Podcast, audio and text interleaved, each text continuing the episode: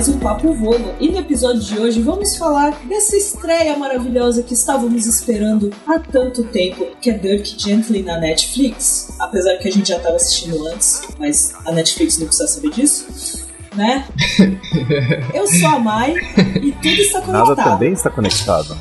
Você tem que se apresentar. As pessoas não sabem quem Ah, você tá. Eu pensei que era falar em sequência. é. Fala seu nome e a frase. Oi, gente. Aqui é o Eduardo. Nada também está conectado. Olá pessoal, meu nome é Luiz, aqui de volta pra vocês e nem sempre as coisas estão conectadas, tipo a minha internet. Saudades, Luiz. Here I am again, é, there and back again.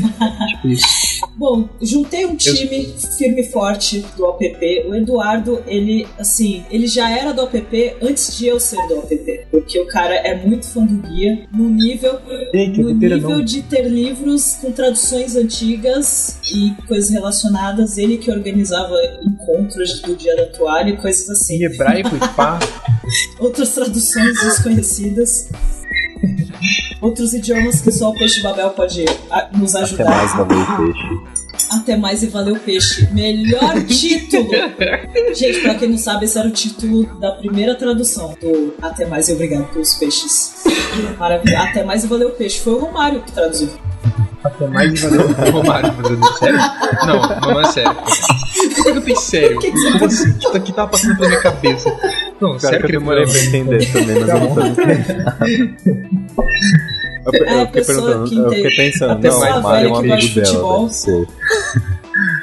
É alguma Aí ele que fala, eu não valeu entendi. peixe. Pessoa- As pessoas que, que, que entendem de futebol vão entender a piada. Se não, pro- procura. Quem chama Romário além do que Romário? conheço gente chama Romário. Romário além do Romário. É, eu não tenho nenhum amigo chamado Romário, então. Não tenho essa desculpa. Alguma coisa procura vídeos no YouTube do Romário falando em entrevistas. Até mais valeu peixe? Fala. Quase isso.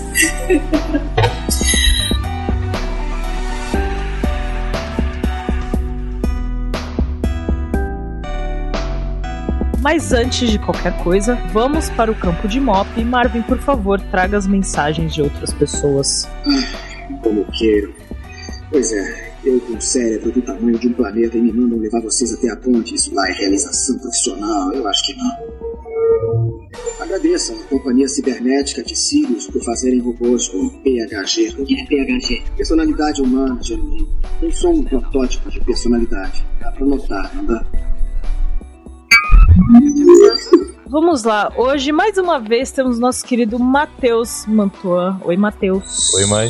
Oi, pessoal. Oi, todo mundo. Tudo bem? Oi, todo mundo. Me ajudando a ler as mensagens. Isso. E Porque deu um trabalho muito difícil. Claro, é A, muito árduo. B, C. É que, eu não gosto, é que eu não gosto de falar sozinho. Aí você junta a sílaba, B mais A faz pá, B mais E fa- Tá, esquece. Não vou continuar com isso, eu juro. O calor não tá te fazendo bem, cara. Não, nem um pouco. Nem um pouco. Gente, tá muito quente hoje. Eu tô Entenda, triste. eu me mudei pra Curitiba no ano vida. passado pra passar frio. Eu queria morrer de frio. Eu não tô morrendo de frio, eu tô derretendo. Pelo menos não tá com 40 graus aí, filho. Não, fez Você ainda 34. tá no lucro. Eu só queria ter hipotermia, é tão di- difícil isso. Caramba. Só, só isso, né? Apenas. Só Nada isso. demais. Queria, mas hoje bateu os 44 graus. Ai. A hora que bateu os 42, até compartilhei na página que o pessoal tirou foto. Aí coloquei lá, 42. Não, 42 amigável aquele. Nem um pouco. Mas hoje foi até. 40 Na Avenida da Praia tava 44 graus. Aí as pessoas ficam animadas pra vir pra praia. As pessoas vêm de outras cidades pra vir pra praia, ficar torrando. Pois é, né? Eu não entendo qual é o problema dessas pessoas. Nem um pouco. Como é que você passou de Natal? Ah, eu comprei dois potes de palmito, um fardo de cerveja e esperei o dia acabar.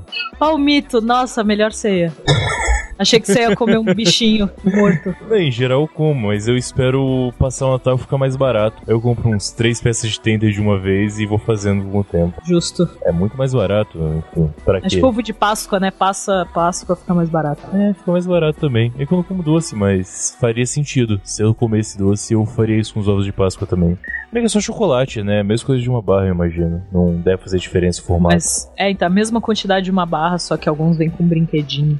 Pô, brinquedinho, brinquedinho deve ser foda. Vem tipo que? Um Eu lembro Lego? quando lançou aquelas canequinha escrota de plástico do Star Wars, é, eu comprei a do Stormtrooper e a do Darth Vader.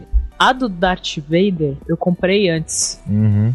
da Páscoa. Aí eu nem lembro quanto tava, mas tava meio carinho. A do Stormtrooper eu comprei depois, tava 10 reais. Aí falei, mano, toda vez que lançar essas coisas eu vou comprar depois. eu lembro que quando saiu o último. Não o Star Wars desse ano, Guerra nas Estrelas 7, né? Que saiu. Que é o 4, na verdade, mas que saiu ano passado. É, tem um sucrilho, não sei de qual marca, deve ser da marca Sucrilho, que lançou um R2D2. Aí o Rafa lá do Curva de Rio, o nosso host lá, ele fez questão de comprar sucrilho só pra comprar o R2D2 e deixar na estante dele. Foi Meu engraçado aquilo. Ninguém come sucrilho, comprei, sabe? eu só não comprei aquilo Hum. porque só tinha no. Qual é o nome do supermercado? Só tinha no supermercado específico que eu não vou fazer propagaganda porque a gente não é patrocinado. O cartão postal E do não- Rio de Janeiro? E não, e não tem. Hã? O cartão postal do Rio de Janeiro? Não, esse tem aqui, em Ah, Santos. É um tá. supermercado que não tem aqui em Santos. Putz. E aí eu não comprei, eu fiquei bem triste. Aí eu ainda pedi pro povo em São Paulo comprar, só que aí teve um monte de gente que não achou. O pessoal acho que tava comprando de quilo. Exato. su- o sucrilho só pra, só pra pegar o, a lembrancinha. Exato. Mas vamos lá. Vamos lá, vamos pra o onde? que, que você falou do, do Star Wars do ano passado que eu não entendi? Que é o quê? Que é o episódio qual? Quatro, na verdade. Por que o 4? Porque é uma nova esperança para o contra-ataque, Retorno de Jedi e o Despertar da Força. Peraí. Mas não, é o episódio 7. Não, não, não é. Não é. Por que é o episódio 4? Porque é o 4. É o episódio 7. Não, depois do 3 é o 4. Depois Você tá 3. contando em que sequência? Na única sequência que vale.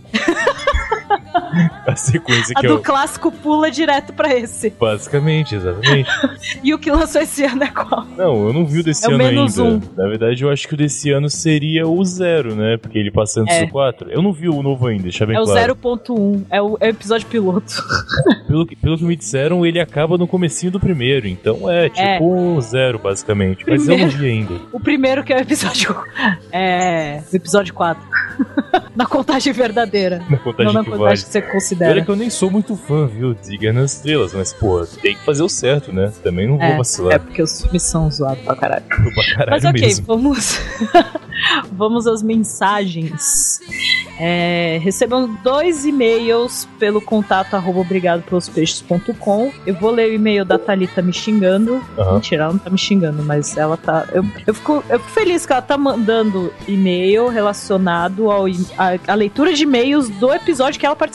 Mas você tem que falar um pouco mais devagar. Você acabou de matar uma piada que eu ia fazer. Ah, perdão. Você falou a Thalita me xingando e eu falei, pô, me xingando é um sobrenome muito foda. Mas aí você continuou e, pô, perdi o time. Eu tenho, eu tenho que falar devagar pra você ter o timing de fazer piada. Exatamente, tem que ajudar os amiguinhos. Ah, tá, eu vou lembrar disso. Isso aí é, Apesar que é a- quase é perto do, do, do sobrenome verdadeiro dela.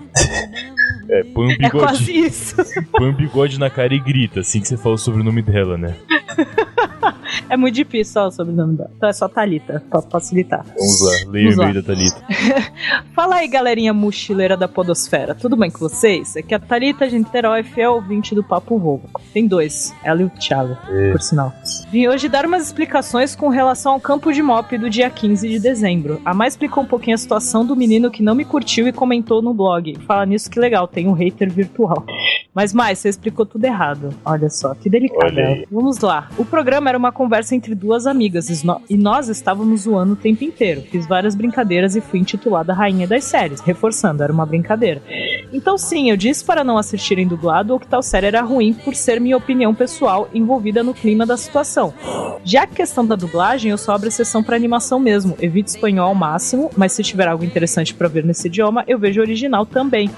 Da mesma forma que eu odeio o idioma alemão, mas assisto um filme de terror alemão no idioma original. Então é isso. Tenho, as, tenho, tenho aí seus gostos ruins, seus bons gostos, mas parem de se afetar com a zoeira alheia. Mai, foi um prazer participar do podcast. Estarei sempre presente, ouvindo, rindo e comentando. Beijos a todos. Até mais e obrigado pelos peixes. É, Tá, foi um pouco diferente do que eu falei. é isso aí. Mas, assim, não, não tá tudo errado. Mas a parte que a gente tava zoando realmente, a parte da gente tá, nossa opinião, realmente, é, né? As pessoas às vezes não entendem. As pessoas ficam muito ofendidas com a opinião, né? das Tem pessoas. um. Eu não sei se viu aquele filme do Scorsese, Os Infiltrados. No Ih. comecinho, Jack Nicholson faz uma citação referente à versão la- latina. Latina não de latina espanhol, latino do latim mesmo. Uhum. É referente a Satã, Lúcifer, etc., que é o non serviam. Significa não servirei em latim.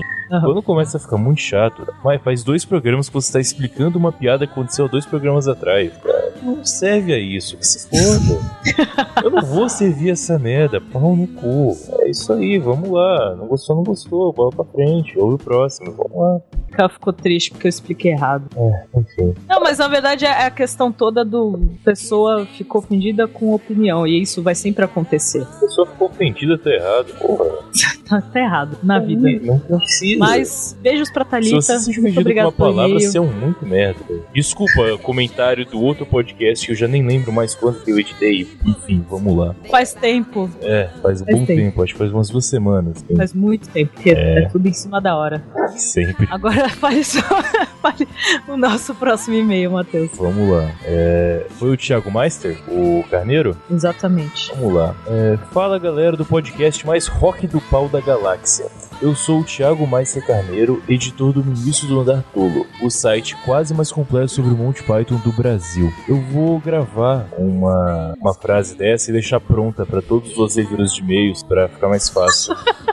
Já põe a É verdade. abertura e vamos lá, não precisa de muita coisa. Ele sempre, ele sempre escreve isso, né? Eu acho Exato. que ele copia e cola. Mas sem dúvida nenhuma, e tem uma tecla de em todos comando os e-mails já. Exato. Depois de ouvir o último podcast, só um pensamento me veio à cabeça. O dia em que o último Beatle morrer, a humanidade vai se comportar da mesma maneira que os náufragos ficaram quando viam o Titanic afundar. Todos pensarão ao mesmo tempo. Abre aspas. Tá, e agora? O que a gente faz da vida? Interrogação. Fecha aspas. Um grande abraço. Exclamação, exclamação. É, não vou não. Eu Tem vou dois Beatles boa. ainda, então. É, tem um que importa e outro só tocava bateria, né? É. Não, mas ele cantava Yellow men Submarine não menospreza a bateria. Sim, Você pode menosprezar ele, não a bateria. Claro que menosprezo. Ah, que deselegante. O Mas o que, que você achou dessa, dessa, dessa citação dele? É, né? E, e pior que eu gosto do Paul, eu gosto bastante do Paul. E foi uma das melhores aberturas 007 foi ele que fez, que foi o Live and Let Die. Foi o primeiro filme do Roger Moore, por acaso. Ah, muito boa essa música. Mas. É, tá, é isso aí. Eu sou uma daquelas acho que- pessoas que Eu acham acho que a Beatles gente é vai ficar em coisa. choque quando Kit Richards morrer. Pô, mas aí é foda. Não é nem pela música, porque, mano. É por... o cara Tudo imortal, tem limite, tá ligado? né? Aí do nada parece que ele morreu. Ai, meu Deus, o que, que eu faço? Aí também não. É, eu acho que quando morrer o último Beatles, seja lá qual for, a gente vai falar, é, já foi, boa sorte, vambora. E é isso aí. Tô esperando, eu tô na esperança que muita gente falou que esse ano Hum. estão, esse ano estão nascendo pessoas importantes pra música que a gente um dia vai con- conhecer. Vamos ver, né? Espero que sim. Por quê? Você acha que eles estão encarnando? Não sei. Não, isso eu não, eu não sei. Eu não manjo dessas coisas, eu não entendo desse tipo de coisa. Mas assim, foi tanta gente importante morrendo ao mesmo tempo, Hum. né? A gente fica na esperança de né, alguma coisa de bom esse ano tem que dar, pelo menos. Vamos ver daqui uns 20 anos como é que vai estar. 2036, vamos ver como é que vai estar a música. 2026, acho que vai estar uma merda. É, provavelmente. Olha como tá indo. agora. Hum. As coisas sempre tendem a piorar, isso é uma regra básica da vida. Não sei se já ouviu Então. falar disso, né? Porra, tem como ir pra cima. Mas tá, Deixa eu só. Não tem como ir pra cima, é ótimo.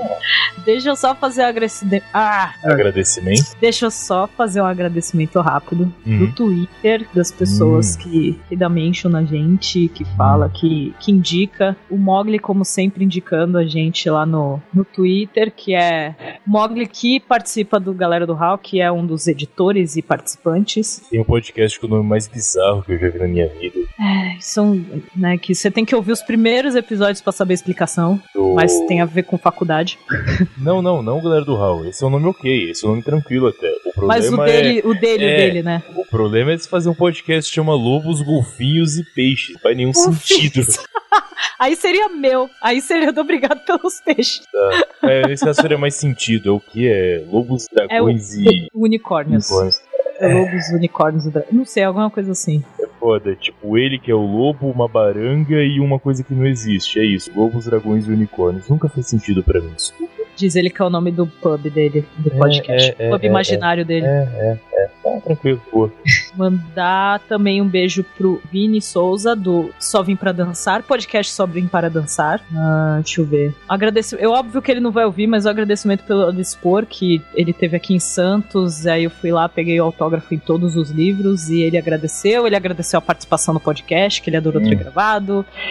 E o Andrés Ramos falou que pretende participar, então quem sabe 2017 vamos ter mais coisas interessantes. Andrés Ramos é o amigo imaginário, né? É, é o ilustrador fodástico deles. Uhum. É, quais são os planos para o ano novo, Matheus? Ano novo, ano novo, ano novo. Você vai sábado. fazer além de beber? É bom.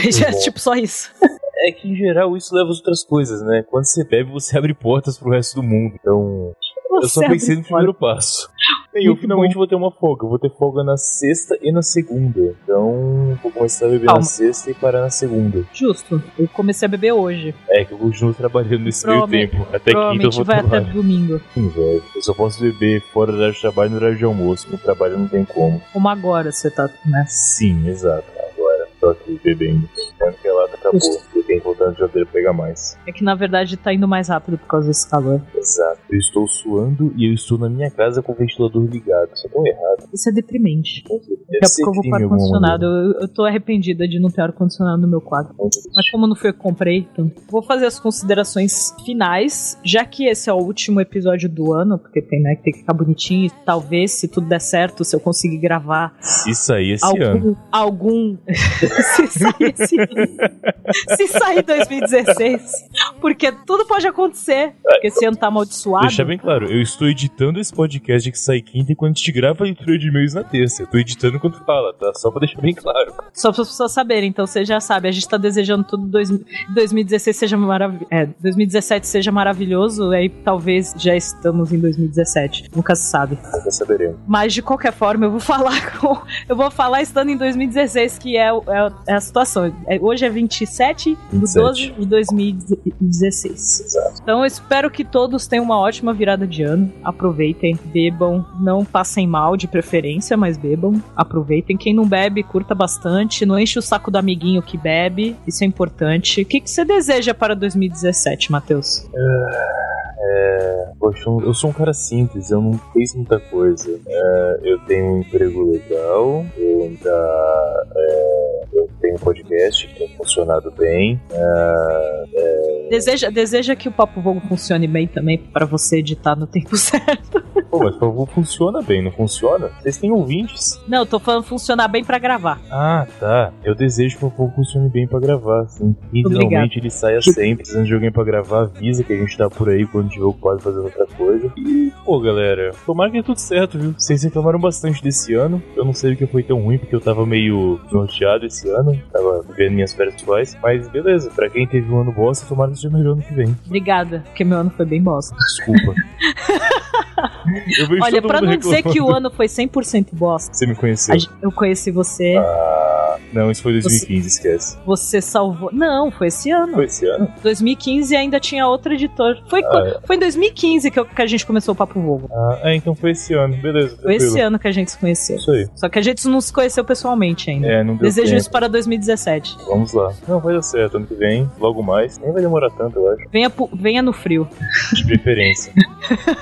É melhor. Sem não vem no calor, não, que ninguém merece. Não Ah. desejo isso pra ninguém. De maneira nenhuma. É, eu desejo um emprego em 2017. Putz. Ou pelo menos dinheiro. Se puder só o dinheiro, sem precisar trabalhar, seria bom. Mas como eu sei que isso não é possível, eu desejo um emprego em 2017. Mas o. Mas esse ano teve a Dom Pennicon também, que saiu do papel e deu muito certo. Assim, muita coisa deu errado, obviamente. Mas ao mesmo tempo deu mais certo do que a gente esperava. E a gente teve muito feedback legal, pessoal falando bem. E espero que o de 2017 seja melhor ainda. Com mais gente e mais coisa pra gente entregar pra todo mundo.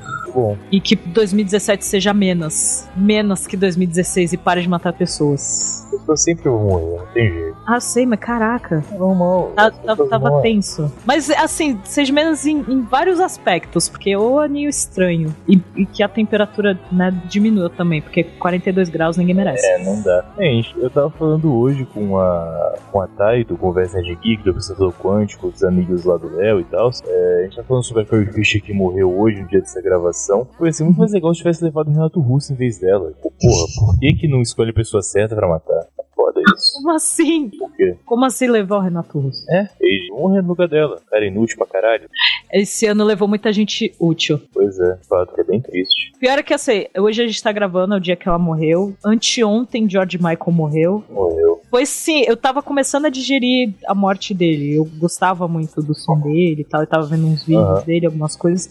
E at- tava até pra sair um álbum novo dele. Tava pra sair, não, ele ia começar a produzir um álbum. Deve sair ano que vem, acho que um documentário que ele produziu. E, cara, sabe, foi muito estranho. E foi tipo os artistas do- que fizeram muito sucesso nos anos 80 também. Porque David Bowie teve as décadas dele, né? Cada década tinha algo específico. Aí morreu o Prince, aí morre o George Michael, e aí a gente não sabe mais o que esperar de 2016. E acaba sábado. O último dia de, de 2016 é sábado, e acho que mais gente ainda pode morrer. Olha, eu tenho Outro time de certeza- futebol morreu hoje. O time de futebol. Ah, foi o pessoal do, do Oriente Médio, uma parada assim, né? Pô, cuidado. Sim, de Uganda. Um, É, o Uganda. Fica na África, exatamente. Porra. Mas foi de avião também? Não, Ah, foi, foi uma embarcação que uma naufragou. embarcação. Porra. Eles naufragaram e morreram afogados. Eita porra. É porque não saiu tanta notícia, então eu vi bem por cima, assim, mas foi, mas foi bem tenso. Então, sei lá, esse ano tá muito estranho. Morreu aquele. Tu assistia, eu- é, Sim, todo mundo Eu- deu eu Chris, fiz. morreu mal. todo mundo disse. É, então. Coitado do mal. Foi hoje ou foi ontem? Foi ontem. Cara, sério, esse ano tá muito estranho. Espero que 2017 seja pelo. Assim, pessoas vão morrer, a gente sabe, mas seja um pouco mais tranquilo. Provavelmente vai ter bastante feriado prolongado. É uma notícia boa. Ah, não sei se tão boa, né? Tudo bem. Eu não sou grande fã de feriado, pelo menos. Por quê? Ah, porque eu trabalho e os feriados eles acabam com o planejamento de tudo. É foda. Quando tem um feriado, tudo muda. A demanda fica diferente, as pessoas não vão trabalhar porque é feriado. Aí você tem que repor as pessoas. É organização. É um problema sério quando você tem um feriado no meio. Você não sabe Então como você tá des- ferrado em Você não 2017. sabe a desgraça que é pra eu poder tirar dois dias de folga no, agora, no fim do ano. O que tem que fazer? É bizarro. Mas tá, tudo bem. Ah, eu quero mandar um. Beijo pro Leão que tá no friozinho de Dublin. Porra, ele tá em Dublin, né? Tá, Da inveja. Pelo menos nesse, hoje, no dia da gravação, que estamos conversando, ele tá em Dublin. Não sei, porque ele tá, tá viajando em algumas cidades da Europa. Uhum. Chique, né? É o que eu queria fazer. Bom, é isso. Matheus, quero pedir um favor. Diga. Coloca uma música do George Michael no final do, do campo de mop. Coloco, qual? Tem Freedom. Eu gosto Freedom. muito de Freedom é Freedom. eu bom. Freedom é legal. Uma eu gosto da letra dessa música. Colocaria. Obrigada. E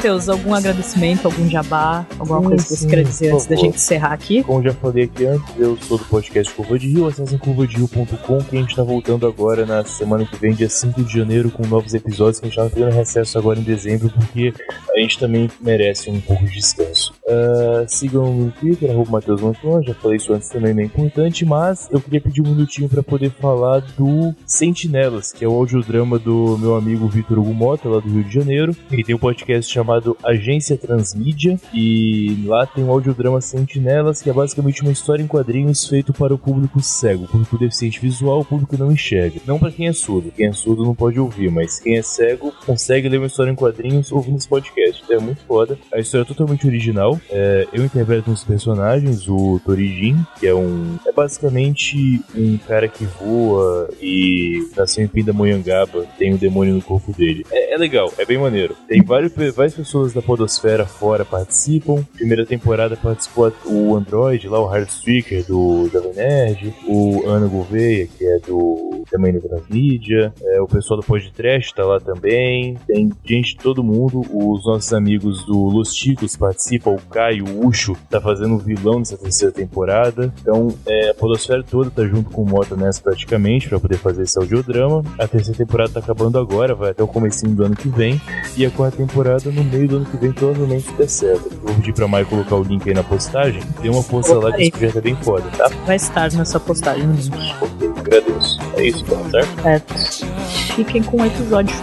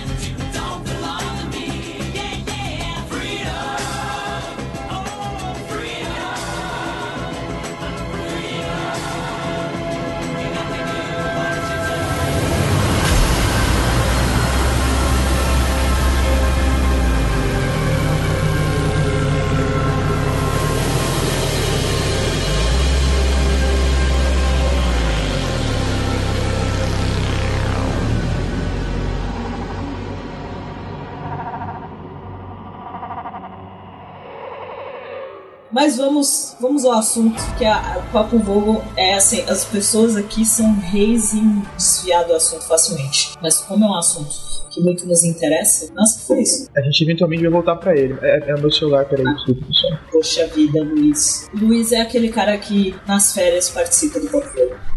Sim. Tira É, férias, tipo, agora eu tô verdade, eu disponível. queria participar. Pô, mas é, vou estar muito mais disponível agora em janeiro, hein, pessoal. Então eu costumo vir com a minha aposta, Ih. talvez. Ô, louco. A gente tava com saudade Melhor da sua. A gente tava com saudade de, de você participando do, Olha do só. Papo Vogo. Olha só, quem diria, não é mesmo?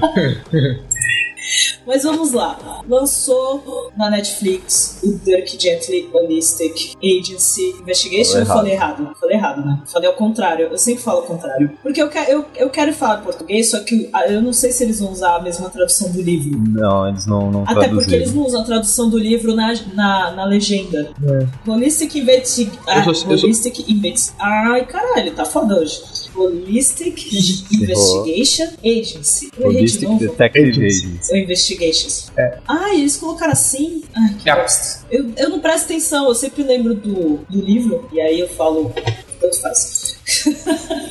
Mas é, essa série a gente anunciou no blog que ia ser produzida, que a BBC estava produzindo. Aí, algum tempo depois, eles anunciaram que a Netflix ia coproduzir. Então, tem muita gente que achou estranho quando apareceu o original Netflix, né? Mas já tinha sido anunciado que era uma coprodução. Então, elas fizeram juntos. Por sinal, a AMC, que produz uh, The Walking Dead, Fear the Walking Dead e outras tantas séries que passam no canal também, também faz parte da produção e distribuição de Dirk Gently. É, então, é legal né, poder saber que tem uma obra do Douglas Adams na Netflix, principalmente com aquela esperança de que um dia possa ter um guia na Netflix. Verdade. Então passou em algum canal por aí antes de passar na Netflix, é Ah, isso? não, a gente tava baixando na internet mesmo. Não, mas passou em um canal na, Porque na, assim, Estados alguém- Unidos. Passou na BBC. Tava passando só nos Estados Na Unidos. BBC América. Ah, a série Entendi. BBC América. Por sinal, o Netflix Pô. americano não tem, Netflix dos Estados Unidos não tem. Então a galera dos Estados Unidos vê pela BBC mesmo, vê pelo site da BBC. Eu acho que ver eles Netflix. também. Ah, Então não sei como é ter BBC. É, talvez. Porque assim, eles têm disponível os, o- os episódios na, no site da BBC. A gente não tem, porque aí, se a gente for Ah. assistir, aí aparece, tipo, ah, não está disponível no seu país. E às vezes você tem que ter um cadastro, tem toda essa coisa, tipo, cadastro de uma operadora né, de TV a cabo. Entendi. Agora eles estão tentando fazer aqui no Brasil, tem um monte dessas É, agora, né? essas Na verdade, chega a ser, a assim, um pouco triste, porque é, eles postam coisas de Dirk gente da série no YouTube deles e a gente não consegue ver porque é exclusivo para os Não Estados dá Unidos. pra ver nada. Uns vídeos, é, uns vídeos curtos, às vezes, uns vídeos, tipo, bonitinhos, assim, dos atores e não dá pra ver.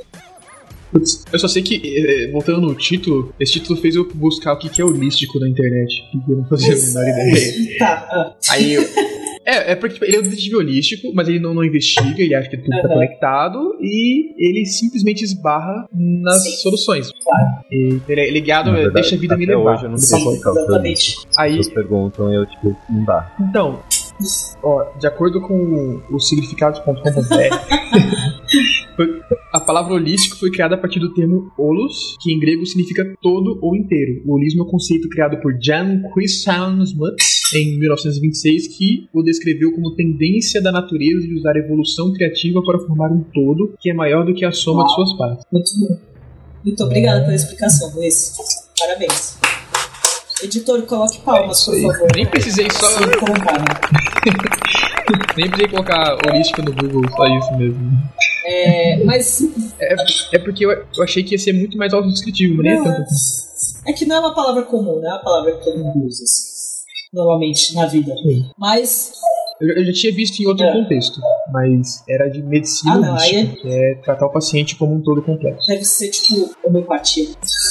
Deve ser o lixo. Não, não, não. A energia. É, não, a medicina holística. não, a medicina holística tem a ver com o tratamento, como você trata o paciente, como uma pessoa, reconhecer ele como uma pessoa complexa e que merece cuidado além do físico, que você tem que tratar ele bem. É, é isso, não, não é o meu partido. Então, pra quem tem muita gente, muita, assim, muita gente mesmo que assistiu a série sem nem fazer ideia do que que é Dirk Gently, assim, nunca tinha ouvido falar, nem conhece o guia muitas das dessas, pe- dessas pessoas. E também tem o contrário, tem pessoas que conhecem o guia, que é fã dos livros e nunca tinha ouvido falar de Dirk Gently. É meu caso. Poxa, Luiz. Aí fica difícil de defender. Não, eu já tinha ouvido falar, eu sabia que era uma história Ah, de Douglas tá. E tal, mas eu não, não cheguei a comprar os Ah, livros. não, assim, não. Mas eu já sabia Mas que o, existia o não comprar os livros, tudo bem, até porque o, o, o Salmão da Dúvida. Deixa eu explicar. Vou explicar primeiro os livros que é mais fácil. Os livros foram lançados nos anos 80, né? Os dois primeiros, que é o Agências de Investigações Holísticas, Dirk Gently, e o A Longa sobre a Hora do Chá da Alma. O primeiro livro surgiu é, quando Douglas Adams estava escrevendo para Doctor Who. Na época ele estava escrevendo Cidade da Morte e tal. Por sinal, você vê que as histórias são bem similares, assim, para não dizer igual, mas bem parecidas. Tem personagens que estão em Doctor Who que também estão no Dirk Gently e tudo mais. É, mas chegou no Brasil só o, esses dois livros chegaram ano passado e esse ano, só foram traduzidos ano passado e esse ano. Então é normal ter muita gente que não conhece, é normal você não ter comprado, muita gente não ter lido, isso é normal. O Salmão da Dúvida, que é o compilado de anotações e outras coisas que foi lançado após a morte do Douglas Adams, tem uma história inacabada de Dirk Gently. Então, podemos dizer que são dois livros e meio. E o Salmão da Dúvida foi traduzido aqui e foi lançado em 2014 a tradução. É, então tem bastante gente que não conhece, aí já vou deixar claro também, isso eu falei na página e falei em vídeo e tudo mais. Não precisa ler os livros para assistir a série. É legal ler antes, é, mas você não precisa necessariamente ler antes de assistir a série. Tem referências a- aos livros, tem referências demais ao guia também na, na série.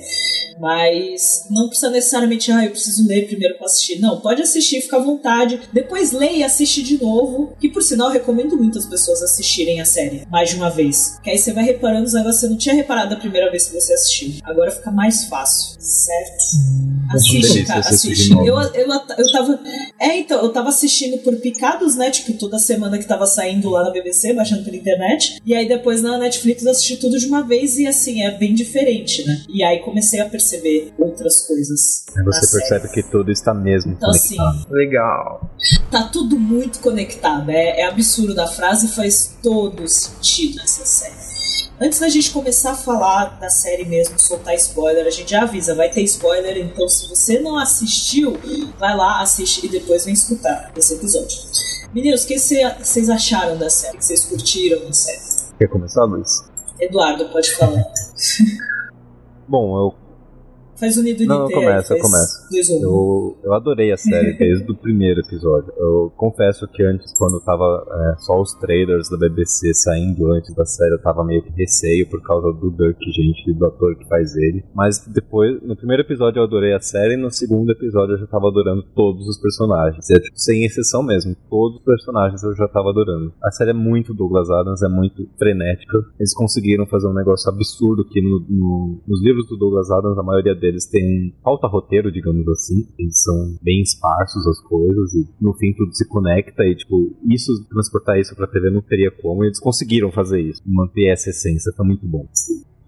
Eu vou concordar com você, cara, que os, os personagens. Eu tava, até falando com a Mai que acho que o diretor de atuação. Porque não é possível que seja todos os atores tenham simplesmente pegado a mesma vibe, assim.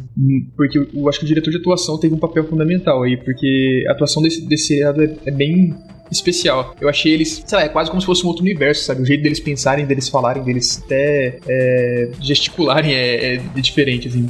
E apesar de que a atuação do Dirk é mais especial ainda, porque ele te convence que, que ele não é uma pessoa normal, né? Ao mesmo tempo que ele se encaixa bem nesse universo criado pro seriado, transportado, né, visualmente pro seriado. Acho que pra mim o que mais, o que mais se destacou foi o jeito que as coisas se conectam, apesar de elas serem totalmente desconexas quando elas são apresentadas pra você, né? E a atuação. Eu tenho esses dois pontos mais fortes do seriado.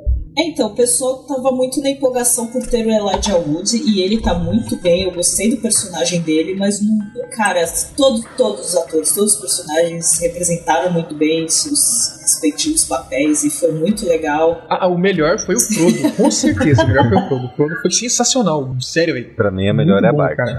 A assassinologística. A A Bart. é sensacional. Pra Ah, mim, não, sim, ela, ela, ela também foi é amor à muito boa. primeira vista. pra mim tá pau pau com a Frodo. Cara, como que ela convence ser daquele jeito? Eu não sei, velho. Eu já fiz teatro um tempinho na minha vida, é difícil ser tão convincente com aquela, com aquela personalidade. voz e, e tudo, né, cara?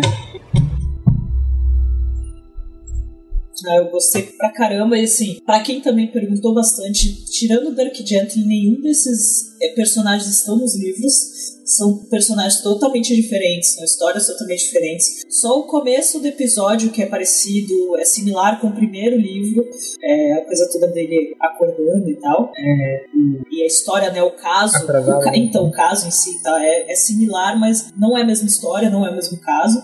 Então, assim, isso, teve gente que perguntou também se, ah, mas ele não tem um sidekick, ele não tem um- um- alguém, né, que fica do lado dele. E assim, isso na série eu percebi que realmente vão fazer disso algo, assim, ele vai ter o cara com ele. Mas isso também não tem nos livros. No primeiro livro ele até tem alguém com ele, mas é o cara lá que ajuda ele, não necessariamente é o, o sidekick dele, né?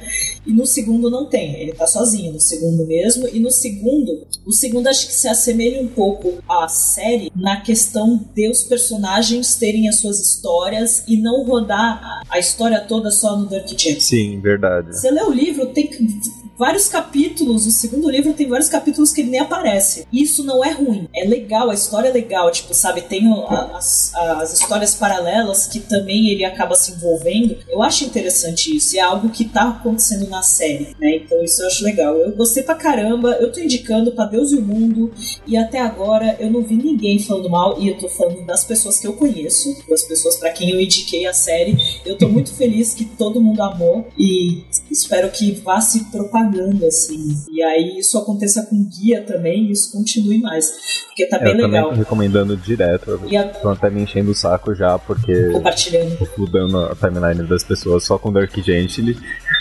Mas todo mundo que. Pessoa, todo mundo Eduardo. que assistiu, mesmo quem não gosta do guia, quem não conhece direito o guia, o, o Douglas Adams tá gostando, tá adorando. Então recomendo pra todo mundo, apesar que acho que quem ouve o podcast gosta pelo menos do guia, então com certeza vai gostar da série. E ainda sobre o parceiro que você falou do, do Todd, acho que isso veio um pouco da série inglesa de 2012, que eles introduziram um parceiro, e aí acho que eles mantiveram essa ideia do parceiro, que acho que é uma, é uma boa ideia também, porque aí não fica. tem alguém pra te introduzir no universo, você não chega caindo de cara no, no pessoal todo maluco. Bom, agora podemos entrar na parte de realmente falar da série e realmente dar spoiler até não poder mais. Spoiler, Spoiler alert, alert. galera. Põe a vozinha da, da River Song falando spoilers. Spoilers, é maravilhosa ela. Spoilers.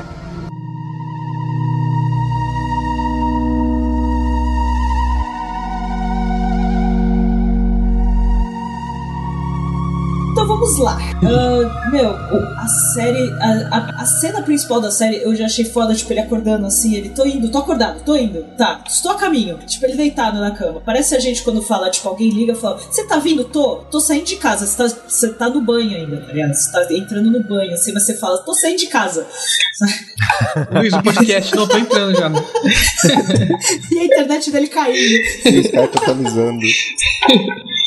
É, isso que é atualizando. Não. Eu acordei de boa, tá ligado? Era mais É. um dia na minha vida. Eu olhei o celular, a Mai, oi Luiz, tudo bem? Oi! Manda mensagem quando acordar pra gente gravar às quatro. Ele, manda, ele acorda às 5h15. Mas eu achei bem legal isso, tipo, de apresentar. E eu achei legal também que logo no primeiro episódio você conhece todos os personagens. Todos, assim, de cara. Tipo, você já sabe as pessoas que vão estar lá sempre o tempo todo e, e que vai estar até o final. Eles, apresen eles apresentam todos os personagens. Aparece o Dirk, ah, o Dirk Gently, né, na primeira cena. Aí depois o Todd no hotel, a Farah Black tá no tá lá no quarto presa, a Amanda, que né, não tô falando na sequência obviamente, na sequência certa, obviamente. É, Uhum. Eles visitam a Amanda no, logo no primeiro episódio. É, o Rowdy Tree indo atrás do, do Dirk, que é engraçado, assim, pelo menos eu senti isso. Que a gente vê e a gente pensa, putz, é os caras que vão encher o saco e vão ficar indo atrás dele, vão destruir tudo. Mas, tipo, eles se tornam os seus personagens favoritos, o Rowdy Tree. Tipo, ele- eles se tornaram meus personagens favoritos, cara. Ah, é verdade, episódio. eles são muito legais. Eu já ia falar. É, a, a A Roça Ruaça. 3. Arruaça 3. Então, depois que você entende que a vibe deles não é assaltar nem matar pessoas, que é a Eles primeira são impressão que você tem. adolescentes, saca? Eles agem É. como adolescentes que querem destruir É tudo. isso. Eles são legais, eles são, É, são, então. são. Eles são bons, né? Eles são, eles são boas pessoas, tá ligado? Então tá ótimo. É, a Arruaça 3. que não é maravilhoso. Oh, by the way, no livro também tem aquela doença paraibúlica. quê? Não, porque não tem é, os dois personagens. Não, não existe. É. Foi. É porque não tem os personagens, então não tem essa doença. Eles realmente inventaram pra série. Eu, eu ainda perguntei pra minha namorada se ela conhecia, porque ela faz medicina, se ela Não, conhecia essa O doença. próprio, os, os próprios personagens, o Max Landis, que é o produtor, ele falou que foi uma doença que eles inventaram pra série. Que é uma doença muito interessante, Ah. por sinal, assim, deles inventarem pra coisa toda do, da série, né? Pra, pra história. É uma doença que, tipo, a pessoa sente, a pessoa vê e a pessoa sente, e quem vê de fora, tipo, não, mas não tá acontecendo nada com Falou você. que inventaram pra série? Só que Isso que é. existia. Foi. É. Inventaram, né? Não, eles inventaram pra série. Não, Não aí daquele existe na vida jeito. real também. Ah, mas- não, mas aquela. Mas, tipo assim, é, ah, pacientes- pra aquele jeito É, jeito. específico e tal, pra eles, pra série, eles inventaram, tá? E tem, fica é, bem uma coisa bem ficção Tem algumas coisinhas, científica, né? explicações que eles falaram lá que, que tem a ver com, com o sistema nervoso, que se confunde É, não, é, e tudo isso mais, existe, que é né? só da série. Mas, mas tem pacientes da, da área, área da ala psiquiátrica, psiquiátrica aí nos hospitais que, que tem umas viagens assim, tá ligado? E elas realmente acreditam nas coisas assim. O pessoal acha que tá afogando, igual aconteceu com, com a Amanda, né? Ela achou que tava afogando. Isso, já, acon- isso acontece também de vez em quando, na vida real. É porque realmente, tipo, no caso, né, o pulmão dela enche de água, tem, tem bem isso, assim, né, na história da série. É, e aí apresento o Ken, e ele tava lá só fazendo o trabalho dele, e de repente abaixa, por sinal, essa cena é engraçadíssima. Cara, eu acho essa cena maravilhosa da perseguição, ela indo atrás dele, e aí depois ele fala, aí ela, mas por que que você estava correndo? Dirk Gently, you are a dead man. Who's. Who's Dirk Gently? You're not Dirk Gently? No. What are you kidding me right now? Then why did you run? You have a machete? And you killed Red! Why didn't you just say I'm not Dirk Gently? Because I don't know who that is! Mas por que você está com facão? é muito bom, cara. É, mas você não é o Dick Gently? Não! Por que você não falou que não era Dick Gently? Quem foi que ser Dick Gently?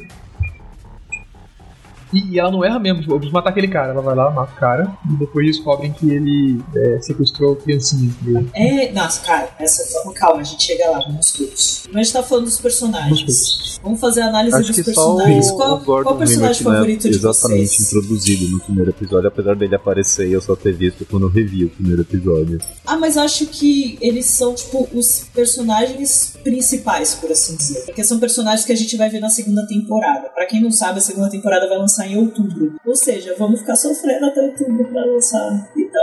Mas. é, são personagens, esses personagens que foram apresentados logo de cara são personagens que a gente vai ver na São segunda fixos. temporada. E podemos dizer que são os personagens principais da série, são personagens fixos. E foi uma coisa que o próprio elenco falou e o produtor também. Que Oh, mas, mas vai lançar em. É, desculpa, sei. falar. Vai lançar em outubro na, Na BBC, BBC, América. Então, ele anunciou em outubro. É, eles anunciaram em outubro, mas não especificou, né, em- aonde. Vivo download, então. É bem isso.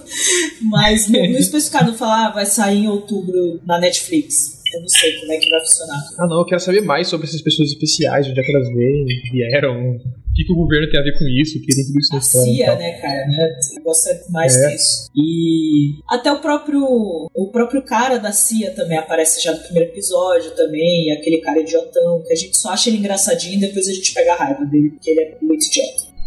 Nossa, ele é tipo, muito Johnny, Johnny Bravo. Bravo. Não, não, tadinho do Johnny Bravo.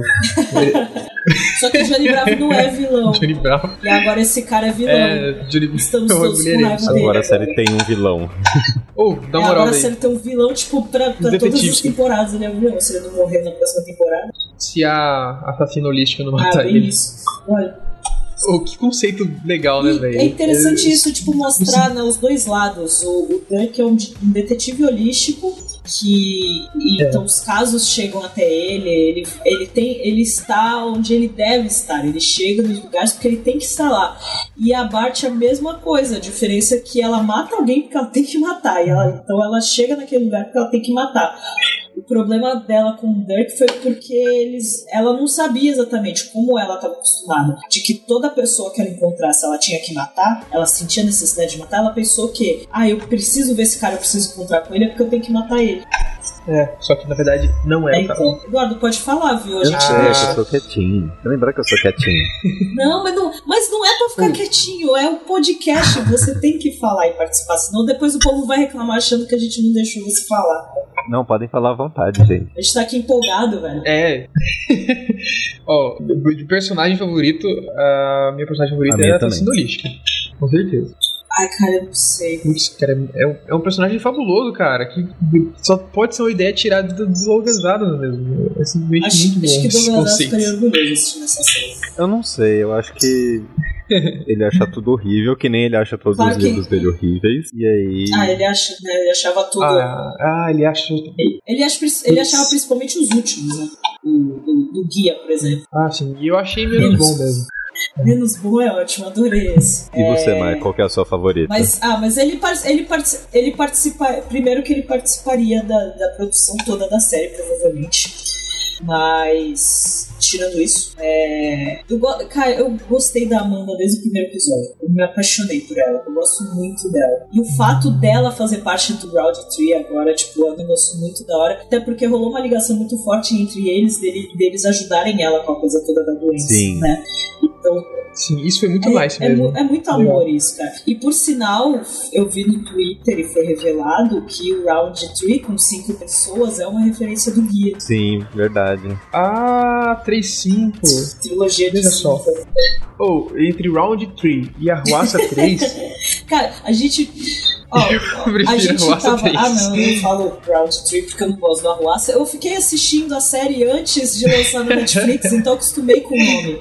Mas a gente traduziu de outra forma três a gente tava fazendo as legendas. Acho que foi. Eu não lembro, acho que acho que tem episódio diferente, a gente traduziu diferente, eu não lembro. Eu sei que a gente ficou numa discussão absurda por esse nome, e eu ainda falava, ai gente, deixa em inglês, tipo, foda-se, tá ligado? Não precisa traduzir. E eles, não, vamos traduzir. Eu falei, ok. Aí a gente ficou, sério, foi, foi várias discussões no grupo do WhatsApp pra decidir que nome em português a gente ia colocar pra Round Tree. Mas, gente, eu vou ficar chamando de Round Tree o tempo inteiro. Sinto muito. Pode falar ruaça, fica à vontade. Mas eu não consigo aceitar esse nome, eu achei Como muito eu assisti estranho. quase toda a série em inglês e com É, legendas em é inglês, então bom, pra mim é cara. Roger Tree, então É, então. já grudou na cabeça. Exatamente, acostumei. Putz, eu tô sozinho. Tá nada, tá vocês ouvintes. Tem muito. Não, tem É bastante. isso aí, ouvintes. Tem Arruaça bastante 3. ouvinte que ah, deve ter acostumado. Nem deve ter prestado atenção no nome, no som do nome. Porque só lê a legenda. É que tem o Round, o round Faz 3, 3 no, na, na van. É verdade. Mas, eu, mas assim, eu gostei muito da Amanda logo de cara. E aí depois que você vai conhecendo eles, né? O grupo, tipo, você começa a gostar deles também. Então eu gostei, tipo, pra mim é como. se- Eu gosto deles como um personagem só, com várias personalidades. É, então eu gosto pra caramba deles. Gosto muito deles. E, e só que assim, é difícil você escolher de verdade numa questão de que você realmente começa a gostar de todos. Todos têm um papel mega importante na série. É, próprio, própria entrevista do elenco, eles falaram que acho que cada personagem poderia ter sua própria série. Porque eles têm. Até os que morrem. Ai, fiquei tão triste. É, é muito carisma por, por, sei lá, minuto, tá ligado? Que os, os- os personagens todos eles têm o seu carisma, têm o seu jeito de, de E é conectar legal essa, eles, essa- assim, isso de cada um ter a sua história, de todos eles estarem mais ou menos conectados, porque você vê que nenhum deles tá lá só pra fazer uma figuração que não vai ser importante pra mais ninguém, sabe? Não é aquele personagem que se você matar em algum momento da série, ninguém se importa. Eu fiquei triste na morte dos policiais. Eu A do Esteves, acho que, a do Esteves acho que foi a mais triste, assim. Porque a do, a do Zimmerfield, tipo, foi triste. Só que assim, ele tava muito aberto, né? Tinha aquela coisa de algo errado vai acontecer aqui. Sabe? Eles estavam lá e tava, sabe, muito exposto. É, eles tinham se forçado pra aquele É, lugar então, lá. mas o, Es- o Esteves, ele sabe que eles falam, né, em inglês, Esteves. O Esteves. Esteves. Ele, pô, ele tinha, sabe, ele tava lá revoltado, aí achava que o Dirk que tinha matado o Patrick Spring, e tava aquela confusão, ele não tava entendendo nada, não tava entendendo porque a menina tava no cachorro. E aí ele fica, sabe, ele percebe que não foi culpa deles e fica de boa e ajuda a solucionar, ajuda a salvar Quando a ele menina. tá se vai integrando, né? ele, velho. o Eu- eu achei que ele ia- coisa, É, banco. tipo, pô, agora ele vai É. ficar de boa na polícia. E vai ser uma ponte pra eles resolverem novos casos e vai ajudar depois. Putz. Assim, Foi uma das coisas que mais fez eu gostar dos dois detetives. é, foi quando eles resolveram ir atrás das coisas mesmo. Assim, tipo, eles perceberam que tinha alguma coisa influenciando a decisão lá do superior deles que não deixavam eles investigarem ah, o negócio dos animais lá. E eles foram por conta própria. E, enfim, eles estavam tentando. Eles são pe- pessoas boas também, né? Do bem, que estavam tentando resolver o caso, simplesmente. Um caso É, muito então, estranho, você fica meio irritado, né, de cara, assim, porque você pensa, pô, esses caras estão atrapalhando, sabe? Esses policiais estão enchendo o saco, estão atrasando eles e não sei o quê. É, no começo, não é. são os caras, não é eles que você tem que ir atrás e tal. Mas na verdade eles estão fazendo o trabalho deles, eles realmente estão indo a fundo e acaba ajudando mais. Isso é que é legal, gostei do- dos personagens e né, vou sentir falta deles. Eles conseguiram, de uma forma geral, se diferenciar da maioria das outras séries no rumo dos personagens também. Pelo menos eu senti isso, tanto no caso dos policiais, que não é aqueles dois aleatórios que vivem atrapalhando, como em outras áreas também. Essa série, ela tem muita personalidade, cara. Pra mim, ela tem muita personalidade, ela é uma série diferente. Assim, tem uma coisa que me incomoda com série é, é série que é mais do mesmo, tipo, aquela mesma filmagem escurinha, mesmo personagem é, com cara de bunda e, enfim, mais do mesmo. Já tá saturado já. Essa série tem personalidade. E tem outra coisa que sempre me incomoda em, em série, que me incomoda até em Doctor Who, é por isso que eu não assisti Doctor Who até hoje. Que é quando os, os episódios são independentes, tá ligado? Tipo assim, você pode mais ou menos assistir o quinto depois o vigésimo e meio que não vai fazer muita diferença pro, pro episódio. E eu achei que Dark, eu tive um pouco de medo do Dark Gently ser assim, mas não é. Ah, então, Eu eu gosto do, disso em Doctor Who. Eu não, não é algo que faz tanta diferença pra mim na, em série. Pra mim, é, é questão de eu gostar ou não. A série pode ter uma continuidade ou não. O próprio Doctor Who, é, dependendo do episódio, obviamente, tem a sua importância. Tem, é, tem. Claro que tem episódios que a gente não gosta, que a gente acha fraco, mas tem importância. Porque às vezes um episódio que parece solto lá atrás aparece uma referência mais pra frente. Então por isso que até em Doctor Who tudo tá conectado. Então, é, tem muito isso. Mas eu gostei também dessa coisa de que a temporada inteira foi aquele caso. E, e a- caso, começou isso. naquele caso e fechou naquele caso com outras coisas dentro que também estavam relacionadas ao caso. Porque até então o começo do episódio era vamos descobrir quem matou o cara. Vamos descobrir quem matou o Patrick Spring. É. E aí começou a vir várias outras coisas que ninguém fazia ideia. Isso foi apresentado tanta coisa no primeiro episódio que eu imagino não pode fechar esse caso nesse É, episódio, lá né? pelo um meio caso você consegue ver que vai ficar coisa aberta, porque no, coisa da CIA não ia conseguir fechar em oito episódios, por exemplo, com o, o negócio do, do Patrick Spring. Mais aquele aquela é, asa negra lá, não sei o que, que o cara que tomou conta do- dessas pessoas especiais por algum tempo, sei lá. Eu acho, é como é algo que mexe com os principais, que é o, o Roundtree, o Dirk, acho que até a própria Bart deve fazer parte disso também. É, Ela com certeza é uma É, das pessoas especiais, mas eu não sei se ela já foi pro Asa Negra, acho que não. Ou de qualquer outro grupo, não sei. Porque ela fala, né, que já viu outras pessoas. Ela fala que já encontrou outras pessoas que tinha isso, a mesma coisa que ela. É, vai ser algo que vai ser falado, não sei se vai ser concluído nos- na segunda temporada, mas talvez seja aquele algo que vai estar sempre presente nas temporadas. Eu espero que seja assim, pelo menos. Vai ser algo que vai estar presente, a história deles. Não, na verdade, eu imagino que a próxima temporada vai ser mais centrada na história deles, na história da, da CIA com eles e conectando todos eles de vez. É, então, mas eu O- espero, não, assim, não espero que seja resolvido, né? não é nem resolvido, mas acho que vai aparecer mais coisa relacionada à série deles, a, a- sabe, a situação deles. Mas que não vai ser Entendeu? o Acho foco. que, mesmo que aí explique, é, vai ser aquela história que vai estar sempre ali paralela. Pode até explicar melhor a situação, pelo menos na segunda temporada, e, e ligar mais eles, e linkar todos eles, mas acho que vai ser algo que vai estar sempre existindo né? E vai mostrar. Porque não mostra o passado deles, não fala nada disso. Então acho que deve ser algo que vai mostrando mais pra frente. Porque, por exemplo, a Farah Black a gente sabe do passado dela, o Todd e a Amanda a gente sabe do passado deles. Porque eles não fazem parte disso, são pessoas normais, por assim dizer. Então, tem passados normais.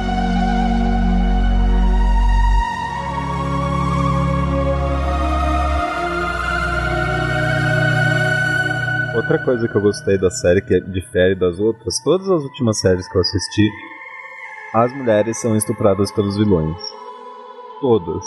Todas, todas, todas. Nessa não, cara, eles batem na mulher, eles matam a mulher, eles botam a mulher dentro de um cachorro, mas elas não são estupradas.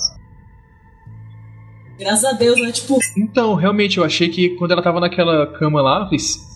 Clássico, ela vai ser estuprada por um cara mal. Ou quase ser estuprada por um cara mal, qualquer coisa assim.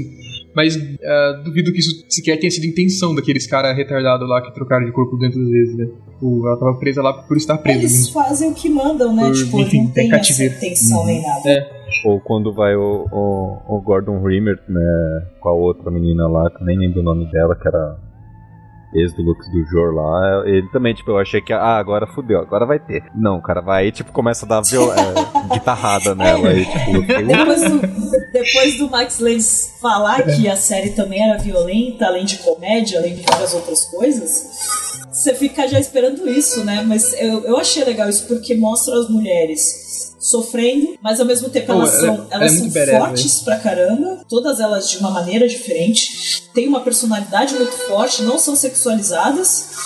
é, e, e são importa tão importantes quanto os caras na história. Esse que é Sim. legal. também. sim. Passa naquele filtro. Como é que é aquele filtro lá de que uma mulher. Se tem uma Wicked mulher conversa com outra mulher sem ser sobre homem pra filme. É, passa também. E o jeito. Ela, ela bate em todo mundo lá, né, velho? A Farah ela é muito treinada. E tem todo aquele lance dela. Apesar dela ser treinada, ela nunca exerceu no cargo, aparentemente. Ela só foi muito bem treinada, mas nunca matou ninguém. Não, ela, matou ela vez é série, até né? policial, mas ela tinha. Ela chegou a tentar o exército, mas não conseguiu, por problemas psicológicos e tal, mas ela é policial. Porque até quando ela- antes dela desaparecer, os, os dois policiais perguntam dela, falam dela, porque ela tava cuidando do caso, né? Ah, é, depois ela se sentiu toda culpada também, né? Porque ele morreu e tal. Exatamente. Ela era segurança deles tudo mais, então ela trabalhou diretamente com a polícia. Mas na moral, eu acho que tem que ser meio, meio idiotão pra ficar nesse loop pra sempre, igual o Patrick ficou, cara. Se você tá vendo eu falando merda, tá diferente. Mas as coisas. Você não Sei assiste. Doctor Who, você tem que lembrar que as coisas acontecem do jeito que tem que acontecer, porque é um ponto fixo na história. Não posso fixo na história. Aquilo tem que Tá acontecer. Mas aquilo só aconteceu porque ele ficou repetindo o erro de novo e de novo. Porque ele foi muito Apesar louco, que também né? você tem que lembrar que ele é, tipo, É, tipo, o, século passado, dois séculos atrás, então, tipo, o que, que é viagem no tempo pra ele? O cara, tá, o cara tá viajando faz tempo, né? Chega uma hora a cabeça já não tá mais a mesma coisa, né? Ele. Não, É. assim, lembrando de novo de Doctor Who, até porque viagem no tempo, sabe? Me lembrou o episódio de Pompeia. Lembra Lembro. desse episódio, Eduardo? Mas porque lembrou? que na verdade, tipo, ele. Porque o doutor fala que é um ponto fixo na história e fica toda aquela situação porque a dona quer que ele salve todo mundo. Não, mas é um ponto fixo, isso tem que acontecer. E aí ela fala, mas pelo menos vê o que tá acontecendo. E aí ele vai lá e descobre que é um monstro. E aí ele descobre que na verdade foi ele que causou esse ponto fixo. Porque se ele não tivesse causado a destruição da Pompeia, ele- aquela situação ia destruir o mundo inteiro. Ou seja, ele sempre volta ali, é um ponto fixo na história, ele sempre volta ali pra fazer aquilo. Mesmo que seja algo ruim, mas é algo ruim que tem que acontecer pra salvar outras pessoas. Sim, sim, verdade. Eu lembrei disso, sabe? Então faz, faz esse sentido. E a própria, a própria Lídia, né, reclama da, da toda da máquina, tipo, não, porque isso só destruiu tudo, não sei o que. Eles falam, não, mas você é o ponto fixo dessa situação. Você tem que existir. Você te- faz parte. Se você não nascer, nada disso aconteceu, blá blá blá, e, sabe? Porque ela quer destruir a máquina, sendo que eles têm que mandar a máquina pro. Ai, como é que é o nome dele? O primeiro nome Zachariah dele? Webb. Isso, o Zachariah Webb. Tem que mandar a máquina pra ele, pra começar tudo de novo, pra começar toda a história. E eles falam: se a gente não mandar, você não vai existir, nada disso teria acontecido, e, e etc, etc. Talvez não que isso fosse ruim, mas pra ela seria. tipo, foda-se a Lydia Spring. Né? Cara, e- e- é, eu, Tadinha acho, eu adorei a personagem dela. A mina interpretou um cachorro a temporada inteira.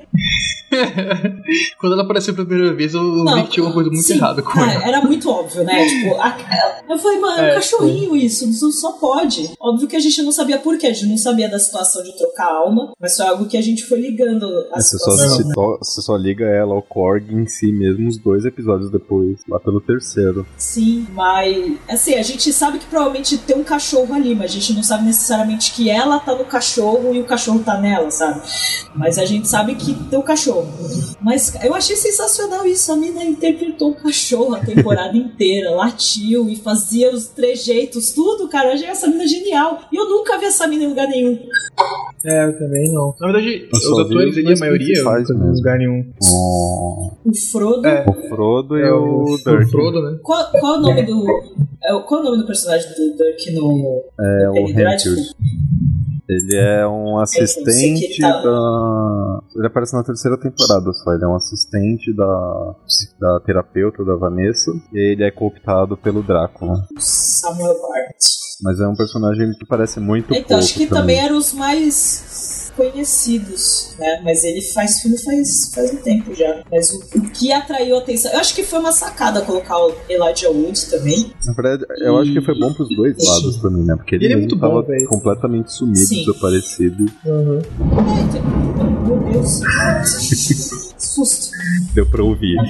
É, o, Elijah, o Elijah Wood, ele tava fazendo mais séries, assim, ele fez aquela cara vestido de cachorro. Como é que era o nome? Era muito idiota aquela série. Tem? Tinha uma série que passava até na Fox aqui, eu não sei se... Não sei quantas temporadas teve. Deixa eu ver Cara, tá rolando... Cara, sério, Nossa, agora eu tô ouvindo aqui. tu mandou os bagulho tudo pra cá. Dá pra ouvir daqui. Tu mandou tudo pra cá. Tudo está conectado, inclusive o Tyler. Tô mandando. Wilfred. O nome da série que ele fazia. Gente, torce pra meu computador não desligar. Não vai desligar, não. E eu não, Não, tomo um desligar, choque não. com, com eu estando está- com o fone conectado no computador, tudo na tomada. Não, tudo está conectado, inclusive a nossa internet. Na verdade, é, é o, o que talvez a gente conheça, só que a gente não vai lembrar quem é, é o cara que fez o Gordon Rimmer. Porque você vê as fotos dele normal, sem ser o Gordon Rimmer, você não reconhece o Gordon Rimmer. O Aaron Douglas. O nome dele. Caraca, realmente. E ele, que ele, ele faz aquela, ah, aquela fala meio arrastada, meio assim. E também ficou convincente o suficiente. Ficou com a cara da série. Com a Não, personalidade não, da série. Na né? verdade, se Ele você olha a foto assim dele no normalmente. MDB, por exemplo, você não vê o Gordon Rimmer. Porra, ele é mó gato. É. Falta, falta baba, falta o queixo. Ele tá com a camisa do Anthrax, uma maneira. Medo. Verdade. Ó, Aqui tá ele com um gatinho. que que é? Deixa eu ver. Where's my dog? Where's my dog? Give me back my dog. Rapunzel. Como que é o nome do dog mesmo? É. Rapunzel. Rapunzel. E ele só quer o cachorro de volta a série inteira, muito engraçado. Dane-se o resto que tá acontecendo, ele quer o cachorro de volta. O, o Patrick Spring, que também é o Edgar Spring, que também é o Zachary Webb, ele fez Quarteto Fantástico. Ele é o Dr. Who. Ele é o vilão do Quarteto, do Quarteto Fantástico, o primeiro filme feito. Estão Tá sinistro aqui. Tá tenso. O, o que eu tinha falado pro, pros atores é isso, na real. Que eles todos têm uma, uma vibe com a personalidade do seriado que se encaixa muito bem. E que eu acho que além deles serem bons atores, tem uma direção de, de atores especial nesse seriado, assim. Deve ser uma galera nova, deve ser um. Sei lá, uma galera diferente de alguma forma, porque o seriado ele ficou com um, peso diferente pra mim. né? Eu acho que o, Foi- fa foi o fato da gente não enxerguei. conhecer boa parte dos atores às vezes ajuda. né? É, assim, É. ah, a gente sabe que o Frodo tá lá, mas pra nós, fãs de Douglas Adams, era assim, irrelevante. Podia ser qualquer pessoa fazendo o papel do Todd ali. Contanto que fizesse bem. Mas não vou tirar o mérito. Ficou É. muito legal ele no papel. Eu gostei muito dele na série. E, e foi uma coisa também que, que até o pessoal, o próprio produtor e tudo mais falou. Ninguém é bonzinho, ninguém é só legal. E isso mostra na série inteira. Porque você gosta do Todd e depois você vê que ele é uma babaca, e depois você vê, ah não, tadinho, e aí depois você vê que ele é babaca de novo, sabe? E isso acontece, acho que um pouco com todos os personagens, porque eles têm aqueles momentos que você odeia eles e depois você gosta muito deles de E são novo. momentos é, autênticos, vê, não, não, sabe? não ficou um negócio forçado que nem fica em muitas séries. é, que surge um negócio por uma besteirinha de nada, eles estão brigando só pra ter depois aquele momento de reconciliação. Não, te, não, não foi É, um negocinho exatamente. forçado e nem teve um momento de reconciliação também, que também foi muito legal aquele final da Amanda.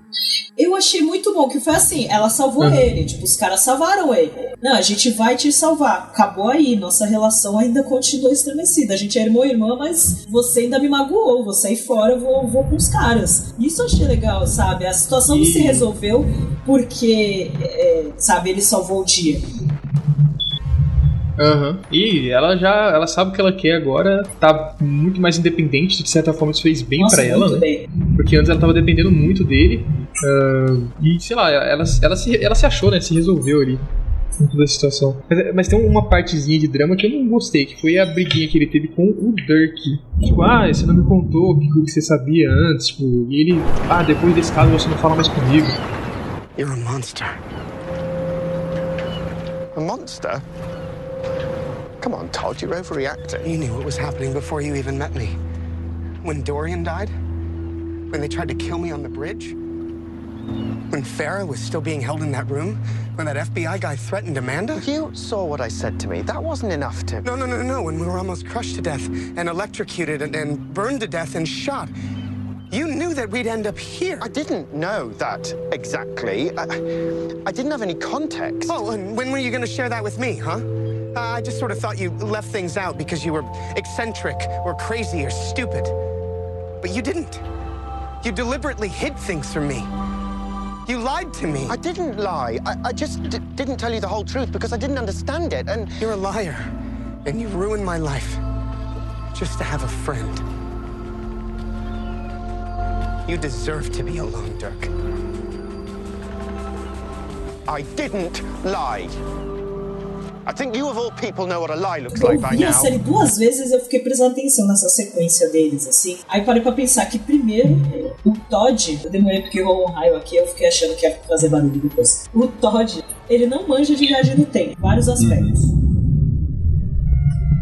Aí, ó. É porque É, o raio tá longe. dá uma então, demorada. Tipo, você vê o primeiro raio que viaja na velocidade da luz e a velocidade do som Não é que foi, rolou pouco não, dois raios e depois o barulho. É que o primeiro não teve barulho. Então, Você consegue calcular a distância É, dele. assim, claro que teve coisas que realmente o, o Dirk já sabia. Principalmente porque ele se viu, ele viu todo mundo, a situação e tal, quando ele encontra eles e tudo mais. Mas ele não sabia tudo, ele falou mó por cima da situação e acabou. E o Todd achou que não, porque Pois você é. me escondeu tudo e não sei o quê. Porque no momento, por exemplo, a cena que eles estão na, nas TVs. Calma aí.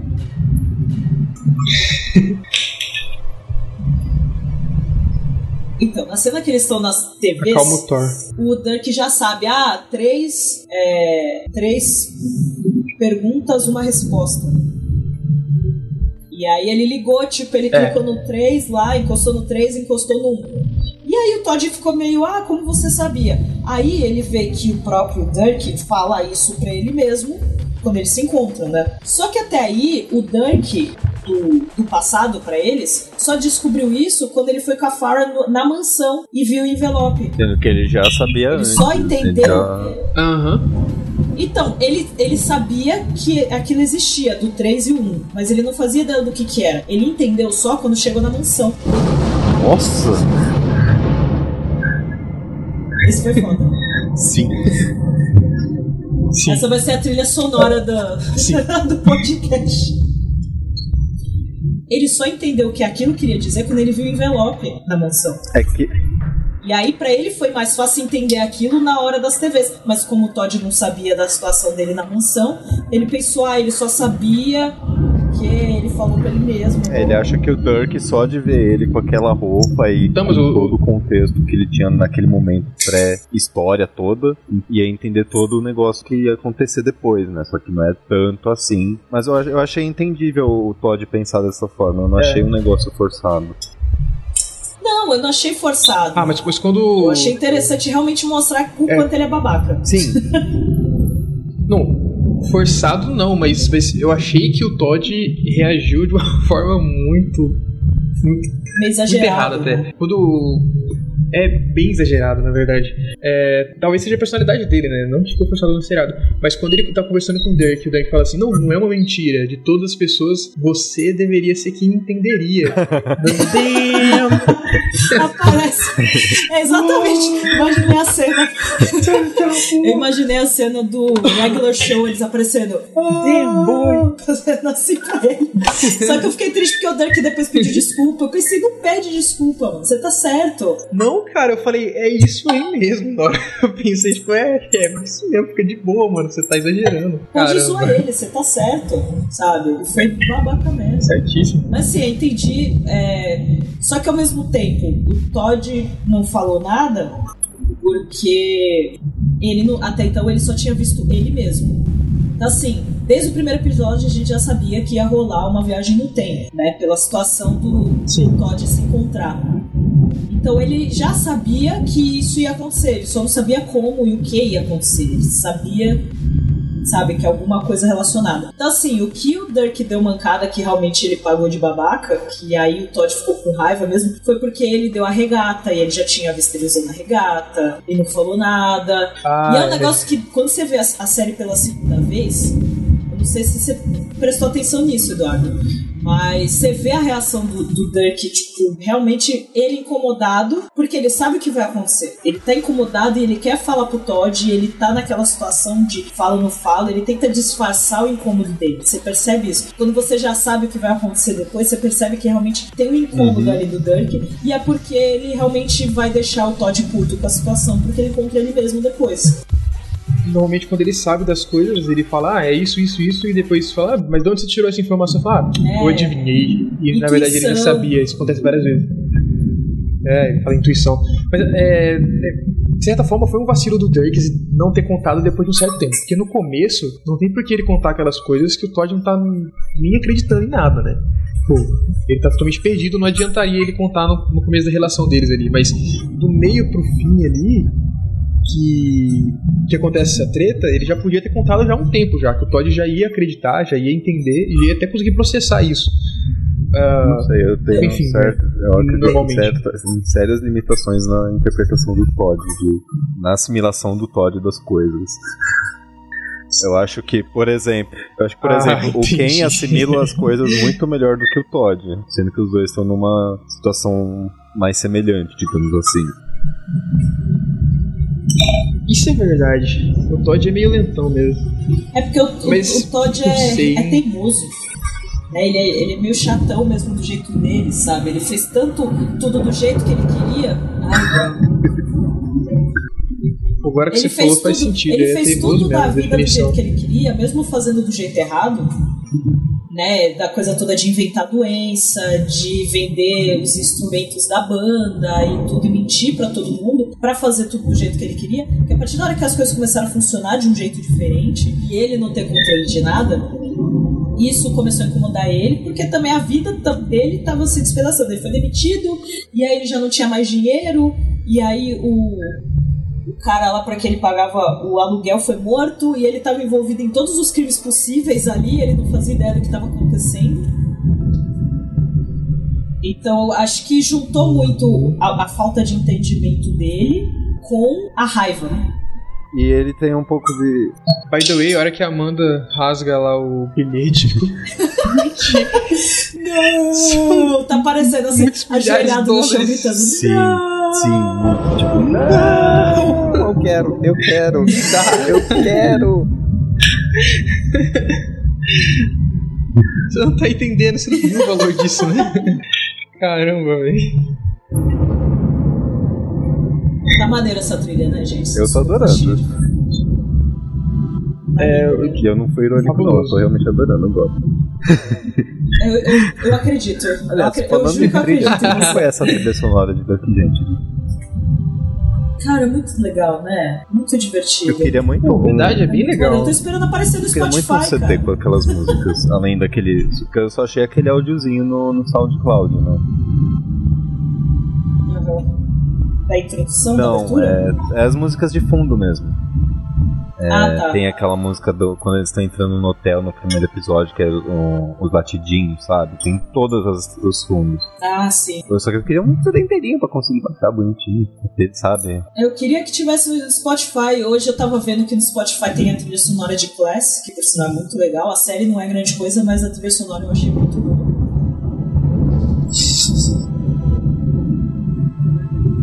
Mas eu quero ver, quem sabe, né? Olha a trilha sonora, a trilha dele, a playlist de Duck Gently no, no Spotify. Por enquanto só tem a das músicas achei mesmo. legal. né? Não é nem no, no Spotify, acho que é no site É, da BBC. Mas, mas a música, as músicas de fundo e tal, relacionadas a, né, onde eles estavam, os momentos, foi bem legal. Gostei bastante. E, ah, e o, e o, o Todd e a Amanda tocando, gente. Que amorzinho aquilo.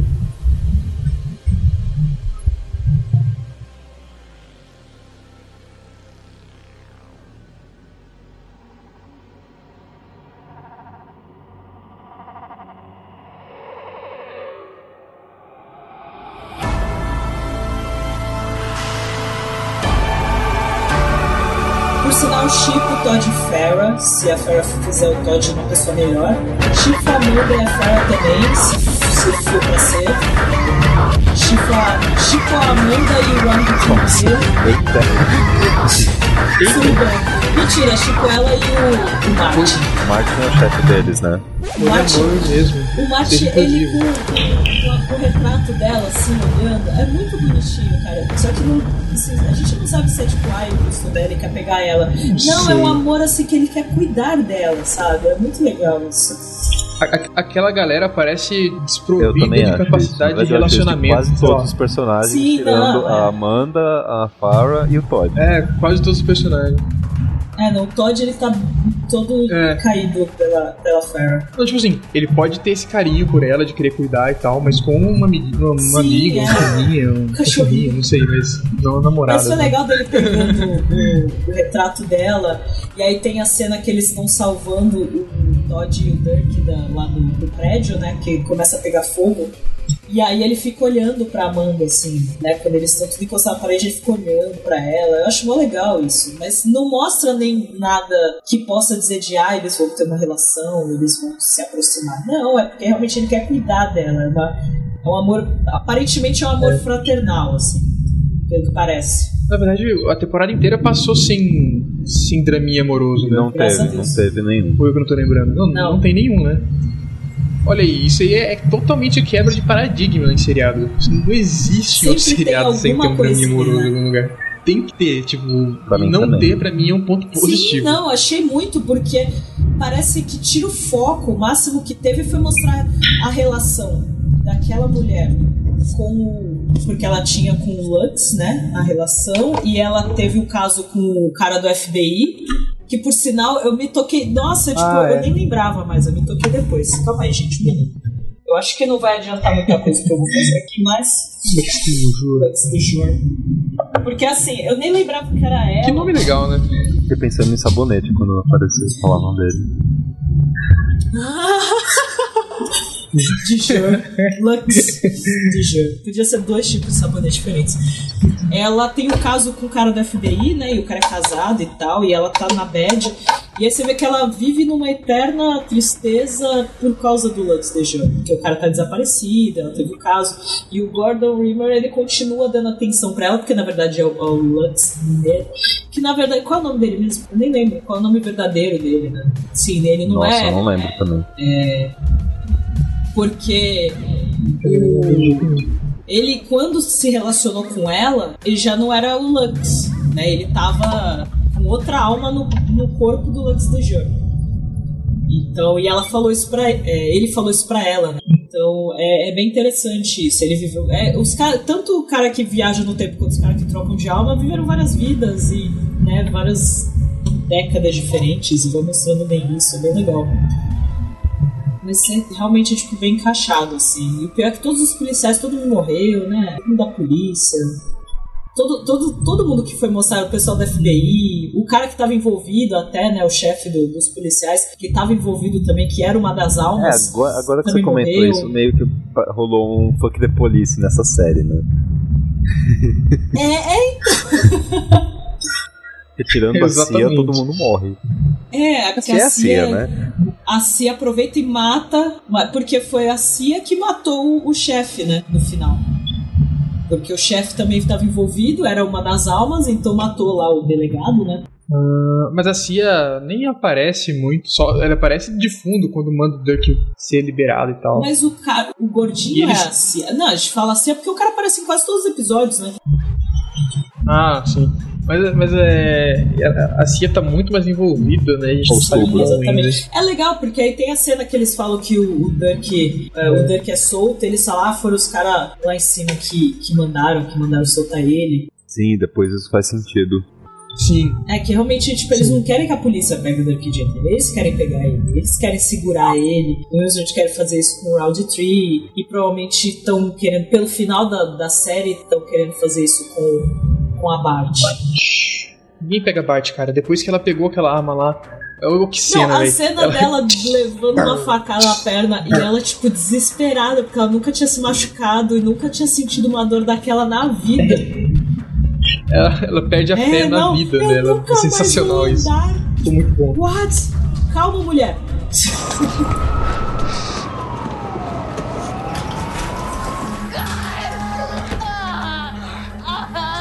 can't get hurt. It isn't possible. You've never been hurt before. It isn't possible. Okay, Cops are coming and we need to find a way out of here.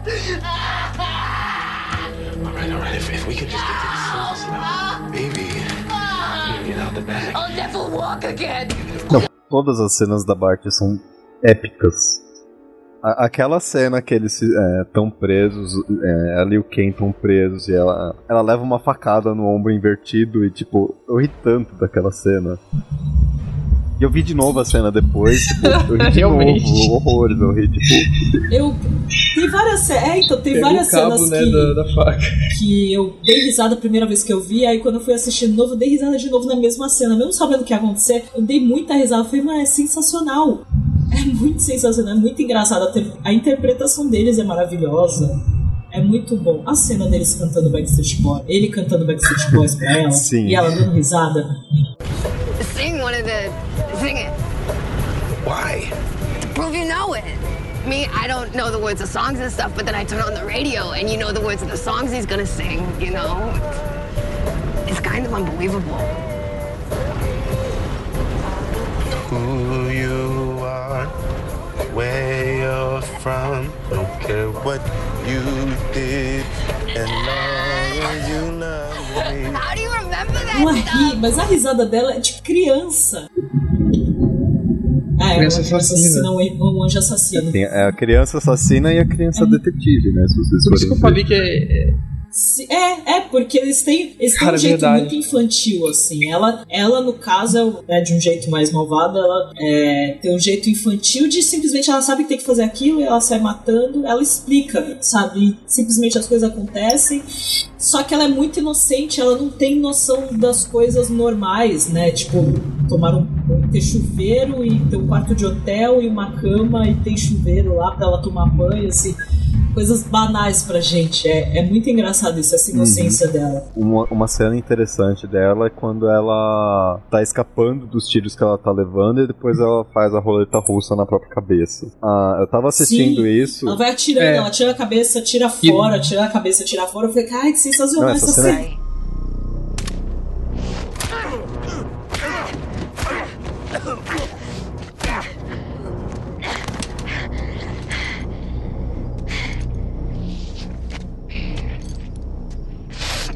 There goes that. Oh my god, oh my god, Jesus Christ. Did you just dodge a bullet? No, bullet dodged me. I can't be hurt. Universe won't allow it. Only constants are me and gravity. I'm special that way. You're insane.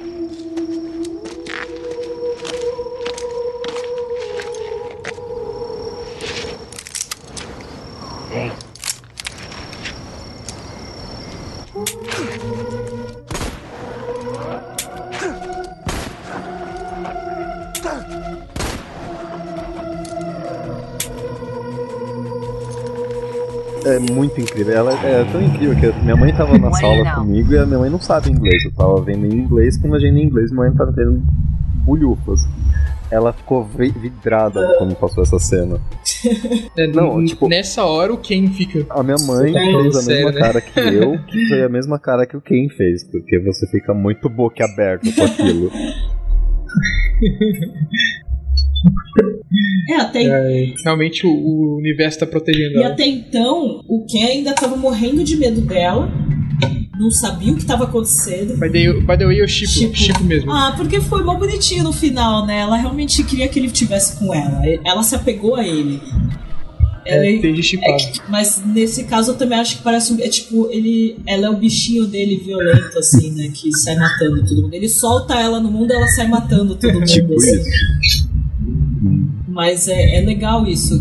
E, e o fato dela não matar ele também tem aquela coisa de, não, ele é importante de alguma forma. Só que é engraçado que no caso dele só aparece o quanto ele é importante no último episódio. Sim. É muito Uhum. louco isso.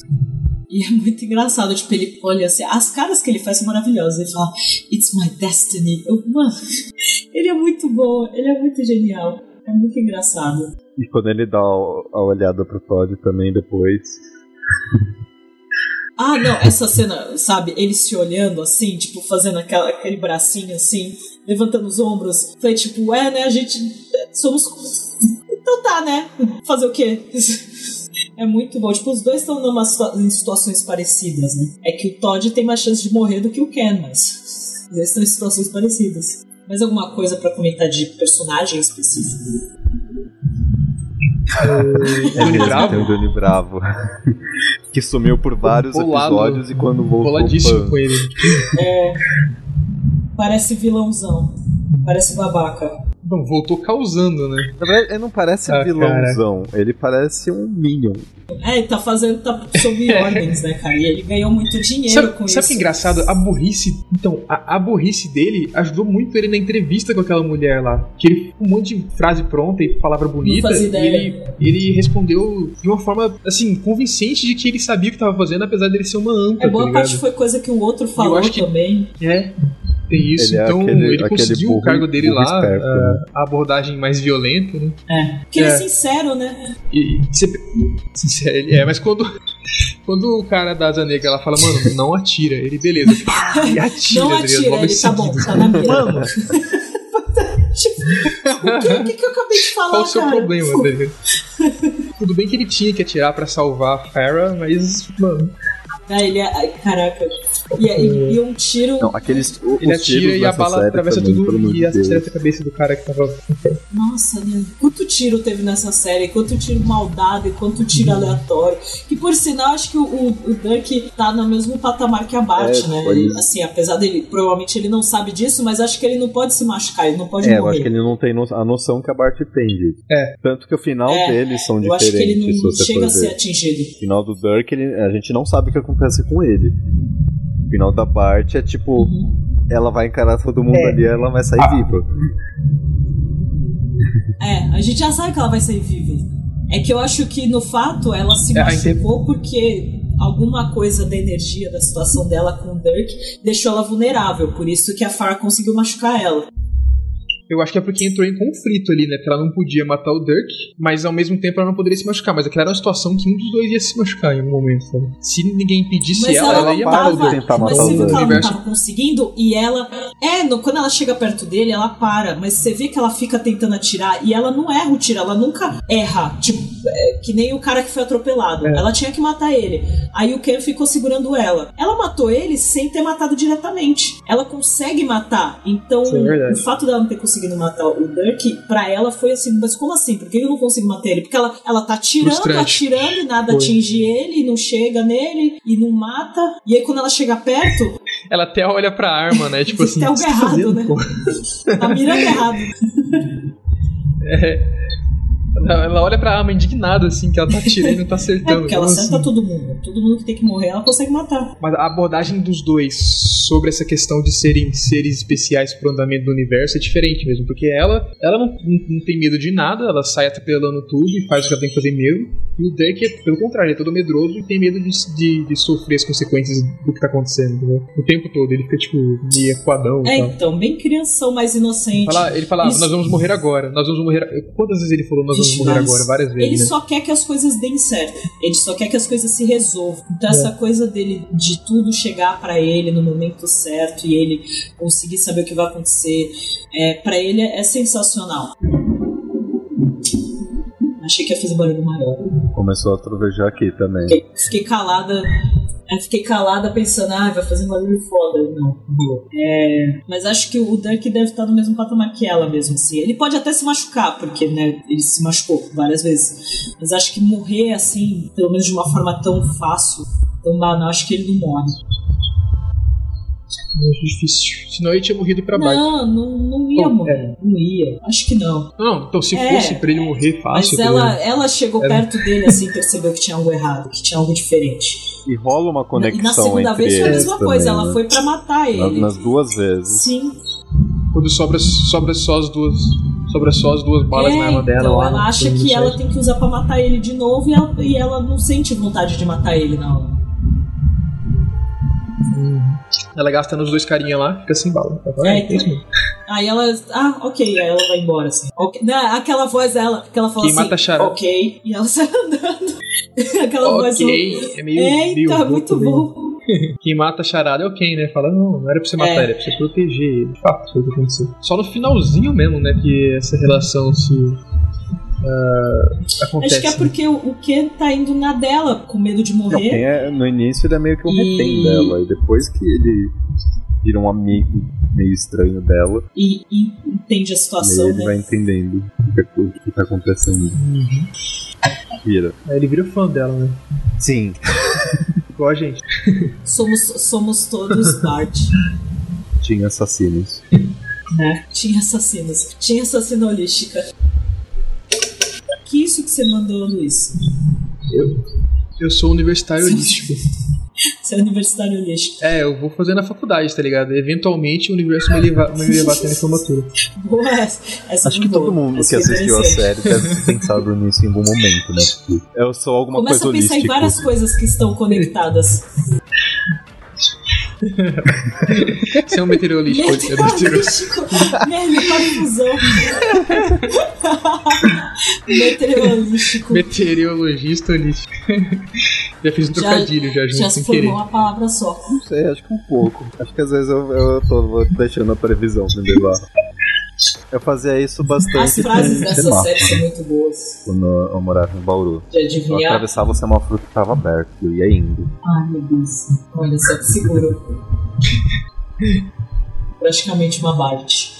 O que vocês acharam do personagem do Patrick Spring, né? Que são três em um, na verdade. Vocês acharam Ah, da história dele? Ele é tipo o Stannis Baratheon, com menos cérebro e mais sede de vingança. Ele ficou pulando o tempo pra conseguir o que queria e, Eu não achei, sei lá, só parou quando se não achei apaixonou. tanta É. coisa dele também, porque eu acho que ele aparece muito. Vacilou e também. Ele, Então, mas a história É, dele, ele sim, se né? Porque o, só no final, o ele caso tá- todo, né, a temporada inteira, querendo ou não, foca a história dele. É que aí depois a gente descobre que eles são os três personagens, né? Os mesmos três personagens.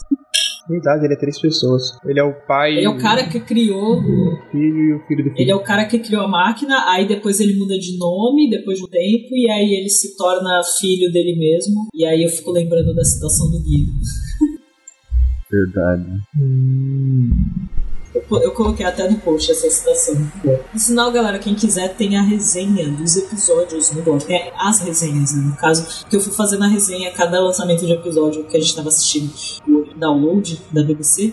E aí eu fiz resenha dos episódios, tem algumas conexões, algumas coisas e tal, algumas coisas que talvez não tenham pegado, quem sabe.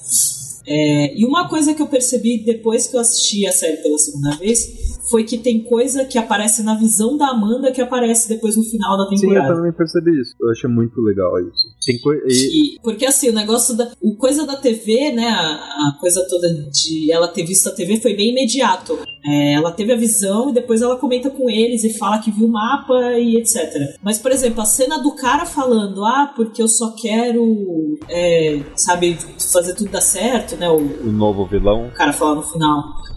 É o novo vilão. Ah, eu só quero fazer as coisas direito, não sei o que. Ela vê isso. Ela vê ele. Aparece na visão dela. Sim. E até então eu tinha esquecido disso quando eu assisti a primeira vez. Aí na segunda que eu vi tudo de uma vez, aí eu vi, eu falei, caraca, e ele aparece mesmo falando isso no final. E acho que aparece coisa até que, tipo, ainda não apareceu na série, né? É, eu acho que vai ter coisa que apareceu na visão dela que deve rolar na segunda temporada. Eu espero. Porque teve várias coisas que não apareceram. E aproveitando o, o, o gancho, quais foram as cenas favoritas de vocês? A- começando citando a, a, a da, a da arma, que ela tira na cabeça, depois atira longe, depois atira na cabeça e tira longe. Ahn, mais uma cena favorita. Eduardo, pode falar, viu? Pô, não é tão fácil de Pra não falar Pode todas as cenas cenas. da parte, eu vou tentar lá, falar uma de cada pra personagem. caramba. Boa, boa tática. É porque é difícil, né? A gente gosta de É, todas tipo, se dela. eu falar de as cenas, minhas cenas favoritas são todas as da Bart. Ah, é. Da, da Black, quando ela tá saindo daquele quarto que ela tava aprisionada, que ela sai batendo em todo mundo, porque sim, muito massa. Não, ela sai batendo todo mundo antes de ser pega. É. Não é? Ela, ela, ela bate no. É, ela tá no flashback. tá- ela tá batendo os caras antes de ser pega e ser presa no quarto. Mas é sensacional. A essa- cena do essa sequência cachorro Dela na batendo nos caras. É. No Olha, geral, eu na gosto ponte da troca do cachorro que ela ponte? fala. Ah, melhor cena, melhor Quando você vê aquilo conversa. tipo, Não, pela Matheus, segunda vez ainda. Essa tem que estar no, esse áudio. Verdade. Esse áudio tem que estar nesse episódio, pelo amor de Deus. Porque a melhor conversa de todos os tempos, e foda-se, a melhor é em inglês. Pode a cena em inglês, não tem problema, a galera vai perdoar. Por que, que vocês pegaram meu cachorro? Não sei. Você ma- ma- matou o Patrick Swayze? Não, você matou. Não, Cara, essa conversa não faz sentido nenhum. E é genial. Give me the dog. Or kill her. Give us the her, or we'll throw the dog off the bridge. What? I'm bluffing, but if he shoots her, throw the dog off the bridge. Why did you attack us? We didn't. How do you know who we are? We don't. Where's the kitten? What kitten? Who's that woman? You don't know her? Do you? Why did you burn my house down? I burnt your house down? Where's Lydia? She's not here. Bring me the dog. Why do you want it? Why did you take it? We don't know. Why did you kill Patrick Spring? We didn't. Did you? Just, just bring me the dog. What the hell are they talking about? Dogs, cats, I, I don't know. E, sim, e lá no final da temporada, tipo, tem uma outra conversa que é igualzinha quando você para pra pensar. Que é quando tá o, o Dirk e o Todd sequestrados, aí o Dirk vira pro Todd e fala, ele vai responder todas as nossas perguntas. É, e ele chega é e fala, bom. tipo, ele faz tá, umas tipo, 40 Ele perguntas. vomita as palavras assim. E tá, tipo, os dois, tipo, fazendo, tipo, sinal de, tipo, vou responder. Não sei, não faço a menor ideia. Que porra é essa? Como assim? Eu posso responder tipo umas E quatro. a melhor pergunta pra mim é perguntas. How many sets of guys are in this stuff? É muito Quantos bom. grupos de caras há nessa coisa?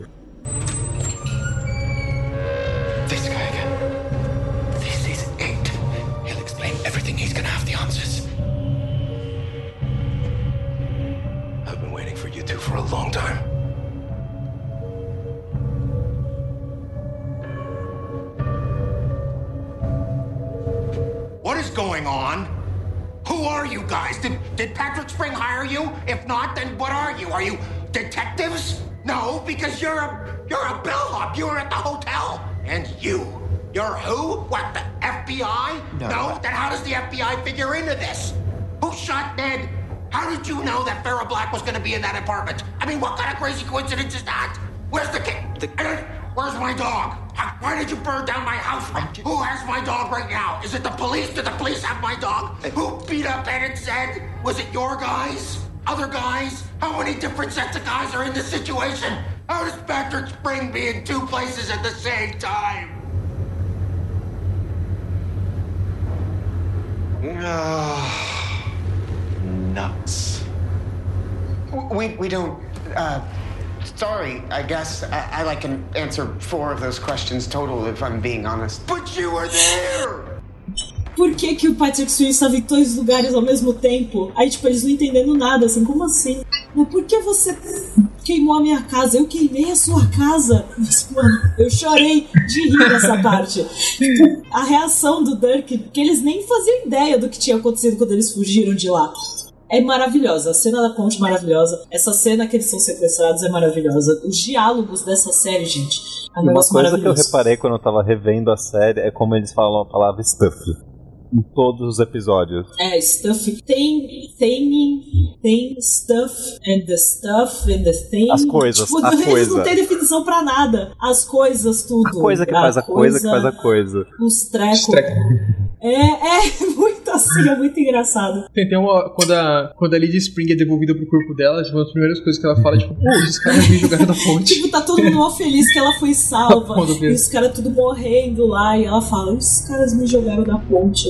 Opa, ops. Eita.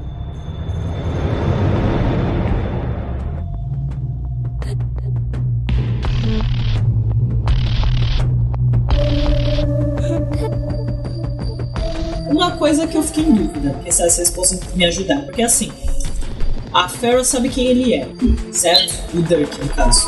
Porque quando eles resgatam ela, quando eles resgatam ela, ela acorda assim e fala, Dirk? E aí ele cumprimenta ela. Aí eu fico pensando, será que ele conhecia ela quando o Patrick Spring contratou ele? Porque não mostra isso. Em nenhum momento mostra eles terem se conhecido antes. ele, eu acho que ela sabia quem era.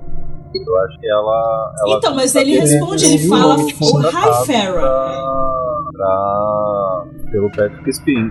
Então, então provavelmente ele tá. Então acho que no caso dele, acho que também era essa relação dele com ela. Porque quando ela responde, aí, quando ela fala isso, aí ele fala Hi Farrah. Ele tem essa entonação, tipo, como Mas se ele tem essa mesma ela. informação quando ele tá invadindo o apartamento do Todd. e- Eu sei. Hi! É muito engraçado é muito bom. Mó feliz. Então, mas ele sabe o nome dela, é essa questão.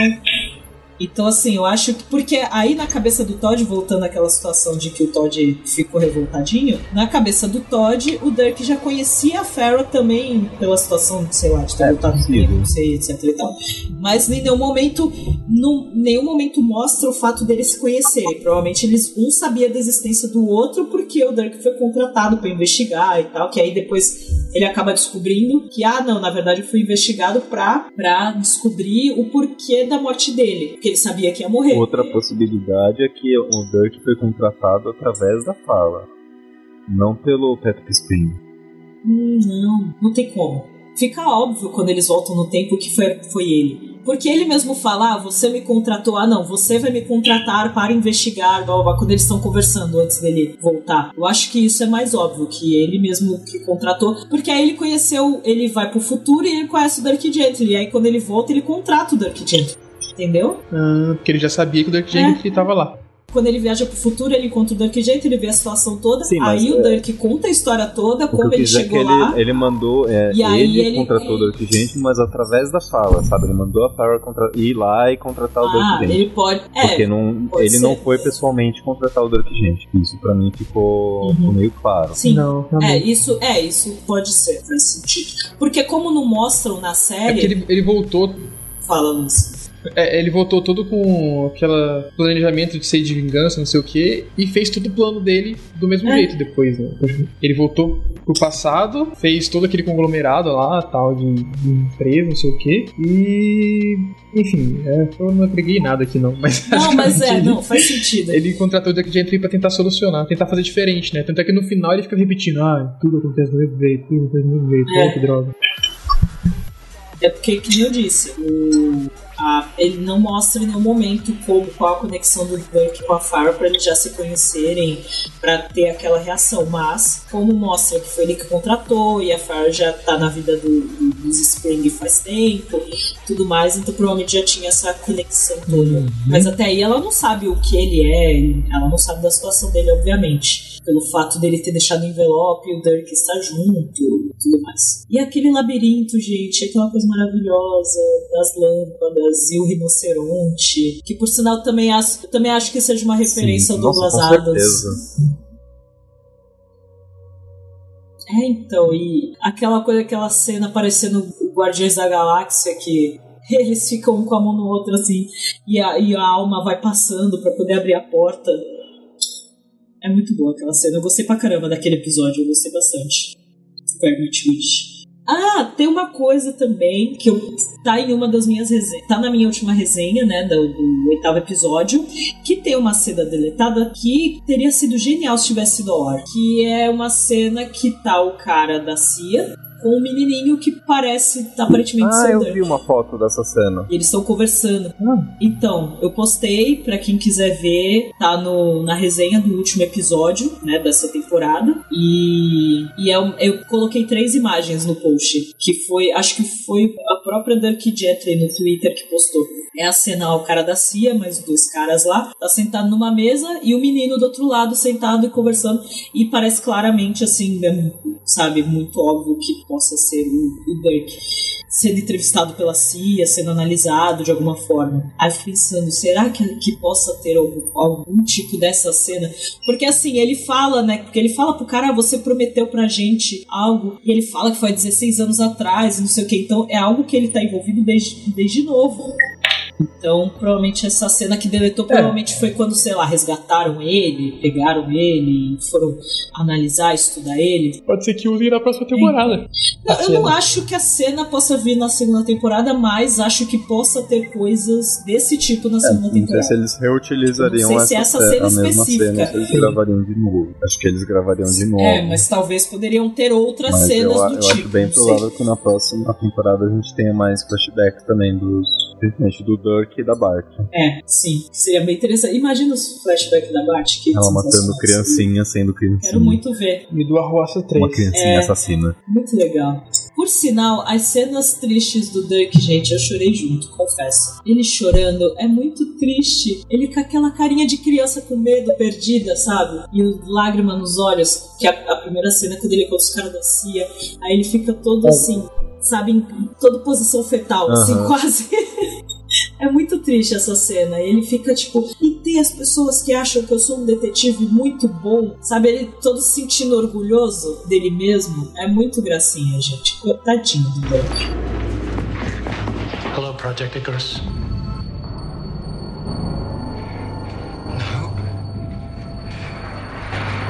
Leave me alone. Svlad, we need to talk. That's not my name anymore. Dirk, then. I said leave me alone. Oh, Freaking! Freaking, goddammit! Get off of him! He was escaping! You release him now, soldier, that's an order! Is this what you do now? You just attack people? Sorry, sir. I got confused.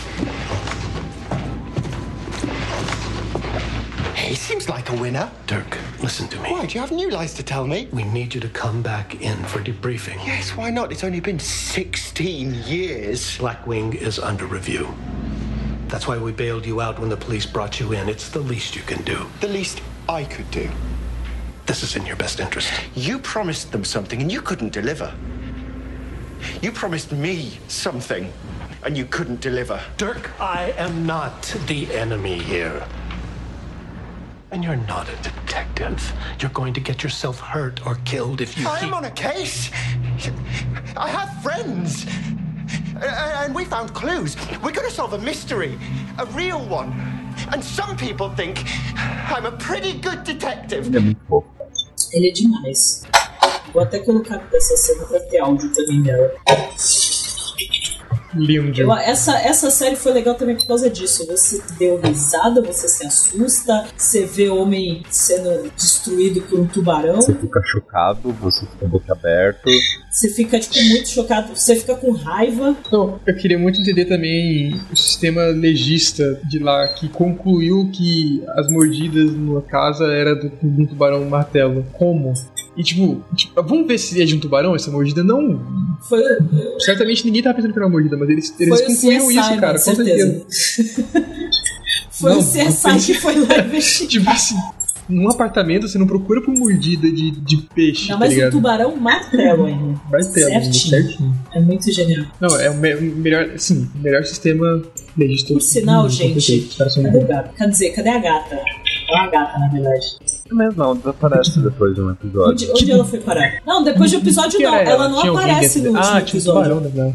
O cachorro tá com a Bart e o Ken e cadê a gata? Não, não foi A na última vez que a gata foi usada foi no apartamento, né? Não. Ah, não, foi no é apartamento. porque Não, foi na floresta. do apartamento. É que na teoria do apartamento já tinha acontecido. É que a gente viu a do apartamento por último. Porque na verdade a do apartamento é o passado que é o assassinada, que a gente vê. Mas o da floresta é, é antes, aparece antes.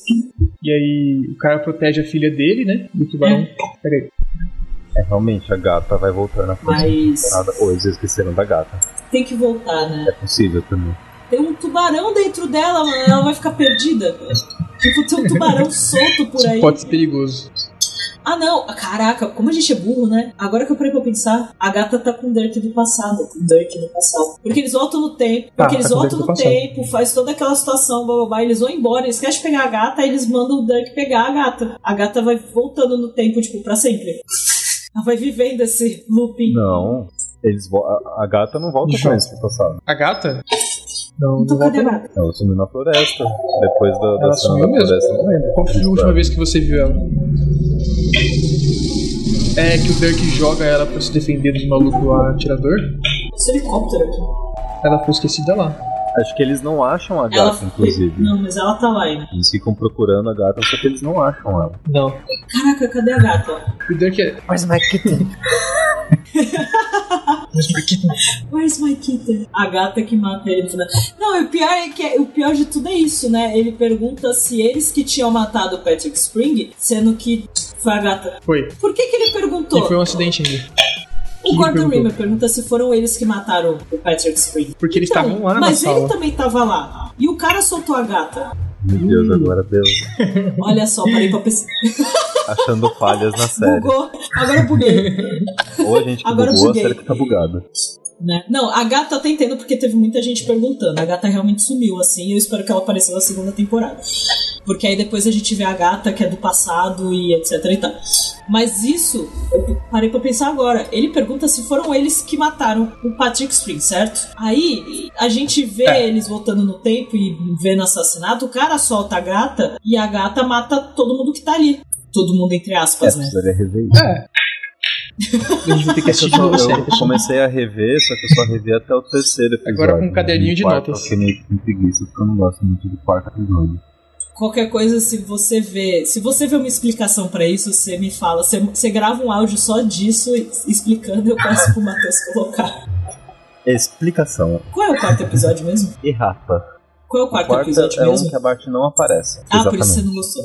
Tem, tem um episódio que ela não aparece, eu acho que é o sexto que ela aparece muito pouco. São os dois que eu menos gostei. Eu gostei do episódio e tal, mas são, tipo, não tem aquela empolgação de. Ah, Bart, uh! Não é a mesma Não é a coisa. mesma coisa. Ah, uma cena que eu gosto bastante é quando o Rod Tree vai atrás da Amanda, que é a primeira vez, e aí ela fica Eu lá olhando. muito- aí ela vai com medo acender o back dela. Seguindo ela. Na, Sim, tá, a gente não rua. sabia, né, o que, o que eles vão fazer com ela, a gente não sabia se eles iam bater nela ou qualquer coisa assim. Até então a gente não sabia É qual era deles. metade né? do, da, da temporada E- você não sabe quem é o vilão. Simplesmente vê, tipo, É bem confuso. coisas acontecendo, pessoas possivelmente más, pessoas possivelmente boas, mas É, então. E.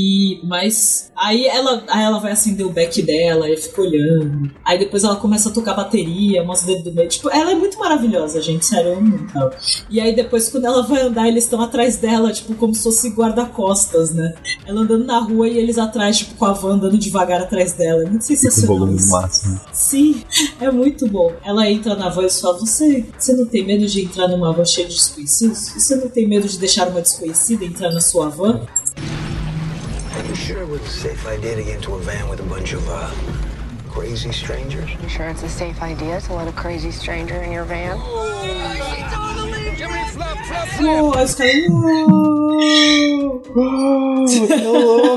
Ela é muito foda, gente. Parece que e o jogo virou, um não é plot mesmo? twist maravilhoso depois de sei lá quantos episódios que o, o Todd toma um choque. Sei lá, foram cinco episódios que ele toma choque. Não sei, quatro cinco episódios. E agora ele também tá doente. E agora ele tem a doença de verdade. Sim.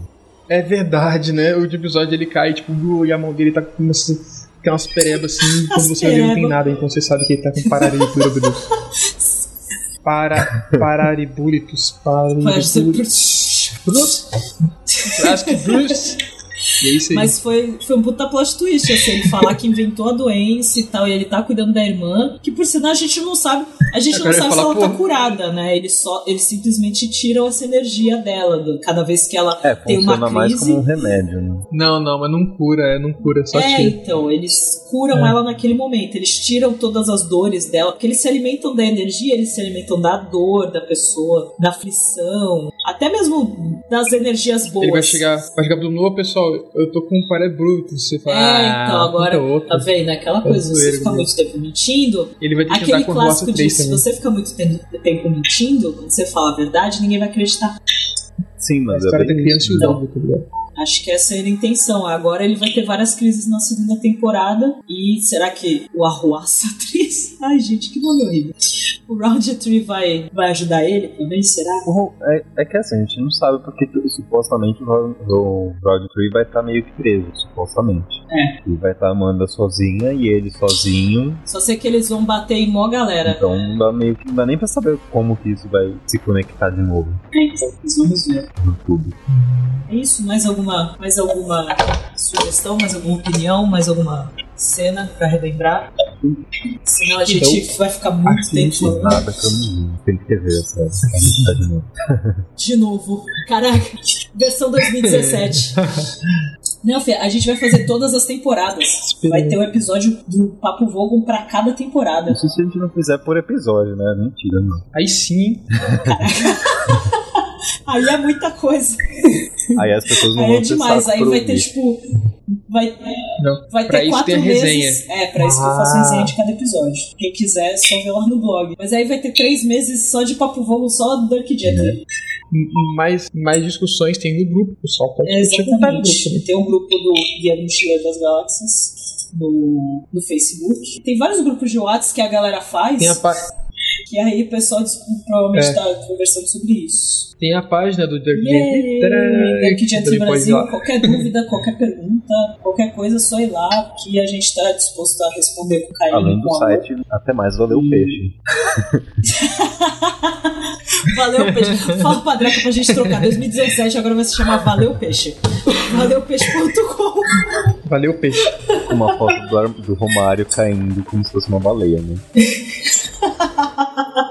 Alguém faz esse GIF pra mim, por, favor. Valeu, Peixe. Valeu, Não, meu faz um peixe. GIF dele junto com os golfinhos indo embora e falando até mais e valeu, peixe. Meu Deus, isso vai ficar muito bom. Ninguém vai entender, Por mas favor, façam isso. façam. Aí cê- a gente põe do lado a capa do- da, da, da tradução antiga. Vamos lá, considerações finais. Considerações finais. Vamos dar nota? Dá, dê notas, dê Dirk notas. Gently é uma série serelepe pimpona. Considerações finais, tipo sessão da tarde. É. Ah, De- considerações finais. Você tem. Se você curte o guia, se muito provavelmente já curtir. Quais são suas notas baseadas em, deixa eu ver, jaquetas amarelas? Quantas jaquetas amarelas você dá pra essa série? De Olha, 0 eu a não dou 5. 10 jaquetas amarelas porque É. eu quero uma. Então eu vou dar 9 Zero quanto? Ah, então tá bom. Mas é um 9 tipo 10. Eu quero uma também. Tá bom, é de 0 a 10, vai. 0 a 10 jaquetas amarelas. Quantas você dá? Eu vou dar oito jaquetas amarelas, porque uma eu vou usar e outra eu vou leiloar. Então é tipo 10 jaquetas amarelas, mas é Eu oito. dou nove jaquetas amarelas e uma verde, só pra ficar diferente. Porque eu gostei da verde também. Porque, mano, é muito 10-10 essa série, gente. Sério, é, muito maravilhosa. É muito 10-10. Vai ter coisa que provavelmente É. a gente falou e não lembrou porque a gente viu a série antes e né, a gente precisa ver várias vezes. Eu vou ver várias vezes antes da segunda temporada. Não adianta. 10 de 10 tubarões gatinhos. 10, 10 tubarões 10 gatinhos. Rapunzels. 10, 10 corges 10 de garotas. 10 máquinas 10, do 10 tempo. Rapunzels. 10, 10 Gente, minha Rapunzels. próxima, minha próxima 3 cachorra de vai 5 chamar arroceiros. Rapunzel. 5 de 3 Eu adorei esse nome pra Só pela referência. e é isso, meninos. Muito obrigada pela Agradeço. participação. Você. Opa, esse foi o, o episódio mais holístico Exatamente. de todos. Vai ser o título. A gente, não, a gente não planejou nada, a gente foi levado A ao gente caminho está do onde a gente precisa Passaram estar. raios no, no dourado. Exatamente. Peraí que eu tenho que matar alguém aqui. Então curta a página Dirk Gently Brasil, que estão postando bastante coisa lá. Pra, bom, pra quem tá escutando esse episódio antes do dia 2 de janeiro, tá rolando um sorteio no blog. A gente tá sorteando tanto os livros do guia quanto o Salmão da Dúvida e o, o Dirk Gently, Agência de Investigações Holísticas. Então corre lá que ainda dá tempo. O sorteio é segunda-feira, dia 2 de janeiro. Se você tá ouvindo isso depois do dia 2, sinto muito, mas em algum momento desse ano a gente vai fazer outros sorteios, não se preocupe, porque a gente quer que todo mundo leia os livros.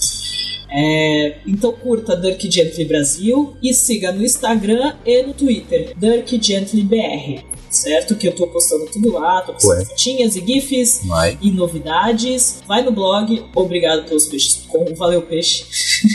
obrigado pelos peixes.com, tá saindo tudo notícia nova, velha, tem as resenhas dos episódios, tem toda a relação de Dirk Gently com o guia também. A gente até vai fazer um compilado depois das referências do guia, porque a gente achou algumas. E segundo o Max Landis, tem várias referências. Várias. Eu achei quatro. Foi Quatro? É. Tem o Zephod que apare... tem... aparece escrito Zephod, acho que... acho que é logo no primeiro episódio. No final do primeiro episódio. Não sei se vocês viram isso. Eu achei o, o É look do Jor parecido Você com o? Zayford. Não, mas eu vou ver de novo. É, mas o jeito dele, assim, né? Mas vou. Quem. Isso, é, isso também vou mandar pra vocês. Quem ouvir esse episódio e se vocês acharam referências do guia na série, manda pra gente. Informe a gente. E. Aí. Continua mandando e-mail pro Netflix sobre o do dia. Valeu. Pede, por, por favor. A questão é, porque com o sucesso do Dirk Gently, pode acontecer. Teve gente comentando sobre isso. Então pode acontecer de ter uma série. A questão é, será que eles vão fazer uma adaptação do guia ou vão fazer outra história igual estão fazendo com Dirk Gently? Com o guia dá pra fazer uma adaptação. Uma história. Uma, uma história. Não, fazer dá, mas eu tô falando assim, fazer uma história baseada, mas fazer uma história diferente, só com os mesmos personagens, né? Aquela coisa toda. Mas eu espero que eles façam uma série. E pra quem não lembra, no blog tem um post que a gente fez que a gente conheceu o Kevin Davis, que era amigo, braço direito do Douglas Adams, amigo. Ele fez parte de toda a produção do, de série e série de rádio e tudo mais em relação ao guia. E ele tem informado a gente com bastante coisa. Então, assim, sobre série do guia Netflix ainda não tem nada. Então, mas ele falou que se rolar alguma coisa, se ele souber de alguma coisa, ele vai falar pra gente. E por que eu estou falando isso? Porque em breve a gente vai fazer uma entrevista com ele. E caso vocês queiram tirar dúvidas sobre o Douglas Adams, querer saber um pouco da vida dele e toda a história do Guia do Mochileiro das Galáxias e tudo mais, a gente pergunta pra ele. Então mandem as perguntas pra gente. A gente ainda não tem uma data exata de quando vamos fazer essa entrevista, mas a gente já quer ir recebendo algumas perguntas pra gente conversar com o Kevin. Pergunta com quem estão os direitos do Vocês teriam guia. alguma pergunta? Nick. Ah, isso a gente já sabe. Tá com a família e o agente Ah, do Douglas Adams. É. Olha só. O Dirk, a Meu gente. Deus. Outro tipo de agente. Gently. Ah, tá. Outro tipo. Que pergunta você faria, Luiz, pro Kevin? que a gente pode pôr na listinha, quem sabe. Ah, ah... E aí, Kevin, o que, que você comeu ontem no almoço? Poxa, Luiz, esperava mais de você. Tá bom, desculpa, não sei. é, que, que, que que a gente pode esperar? Se, se realmente tem uma chance real de ter um, um seriado do Gui aí. Ahn, se a Netflix já demonstrou algum interesse boa nisso de alguma forma. Você, Eduardo, além dos direitos. Nossa, não sei. Manda pra gente depois. Manda as perguntas, a gente vai. Se Deus quiser, tudo der certo, primeiro semestre de 2017, pelo menos a gente faz essa entrevista com ele, então mandem suas perguntas. Então já sabe. Contato arroba obrigadopelospeixes.com, mandem suas perguntas nos comentários no, nesse post do- aqui do podcast ou no Twitter, arroba obgpelospeixes.com. Até mais e obrigado pelos peixes. Até mais, valeu, poxa.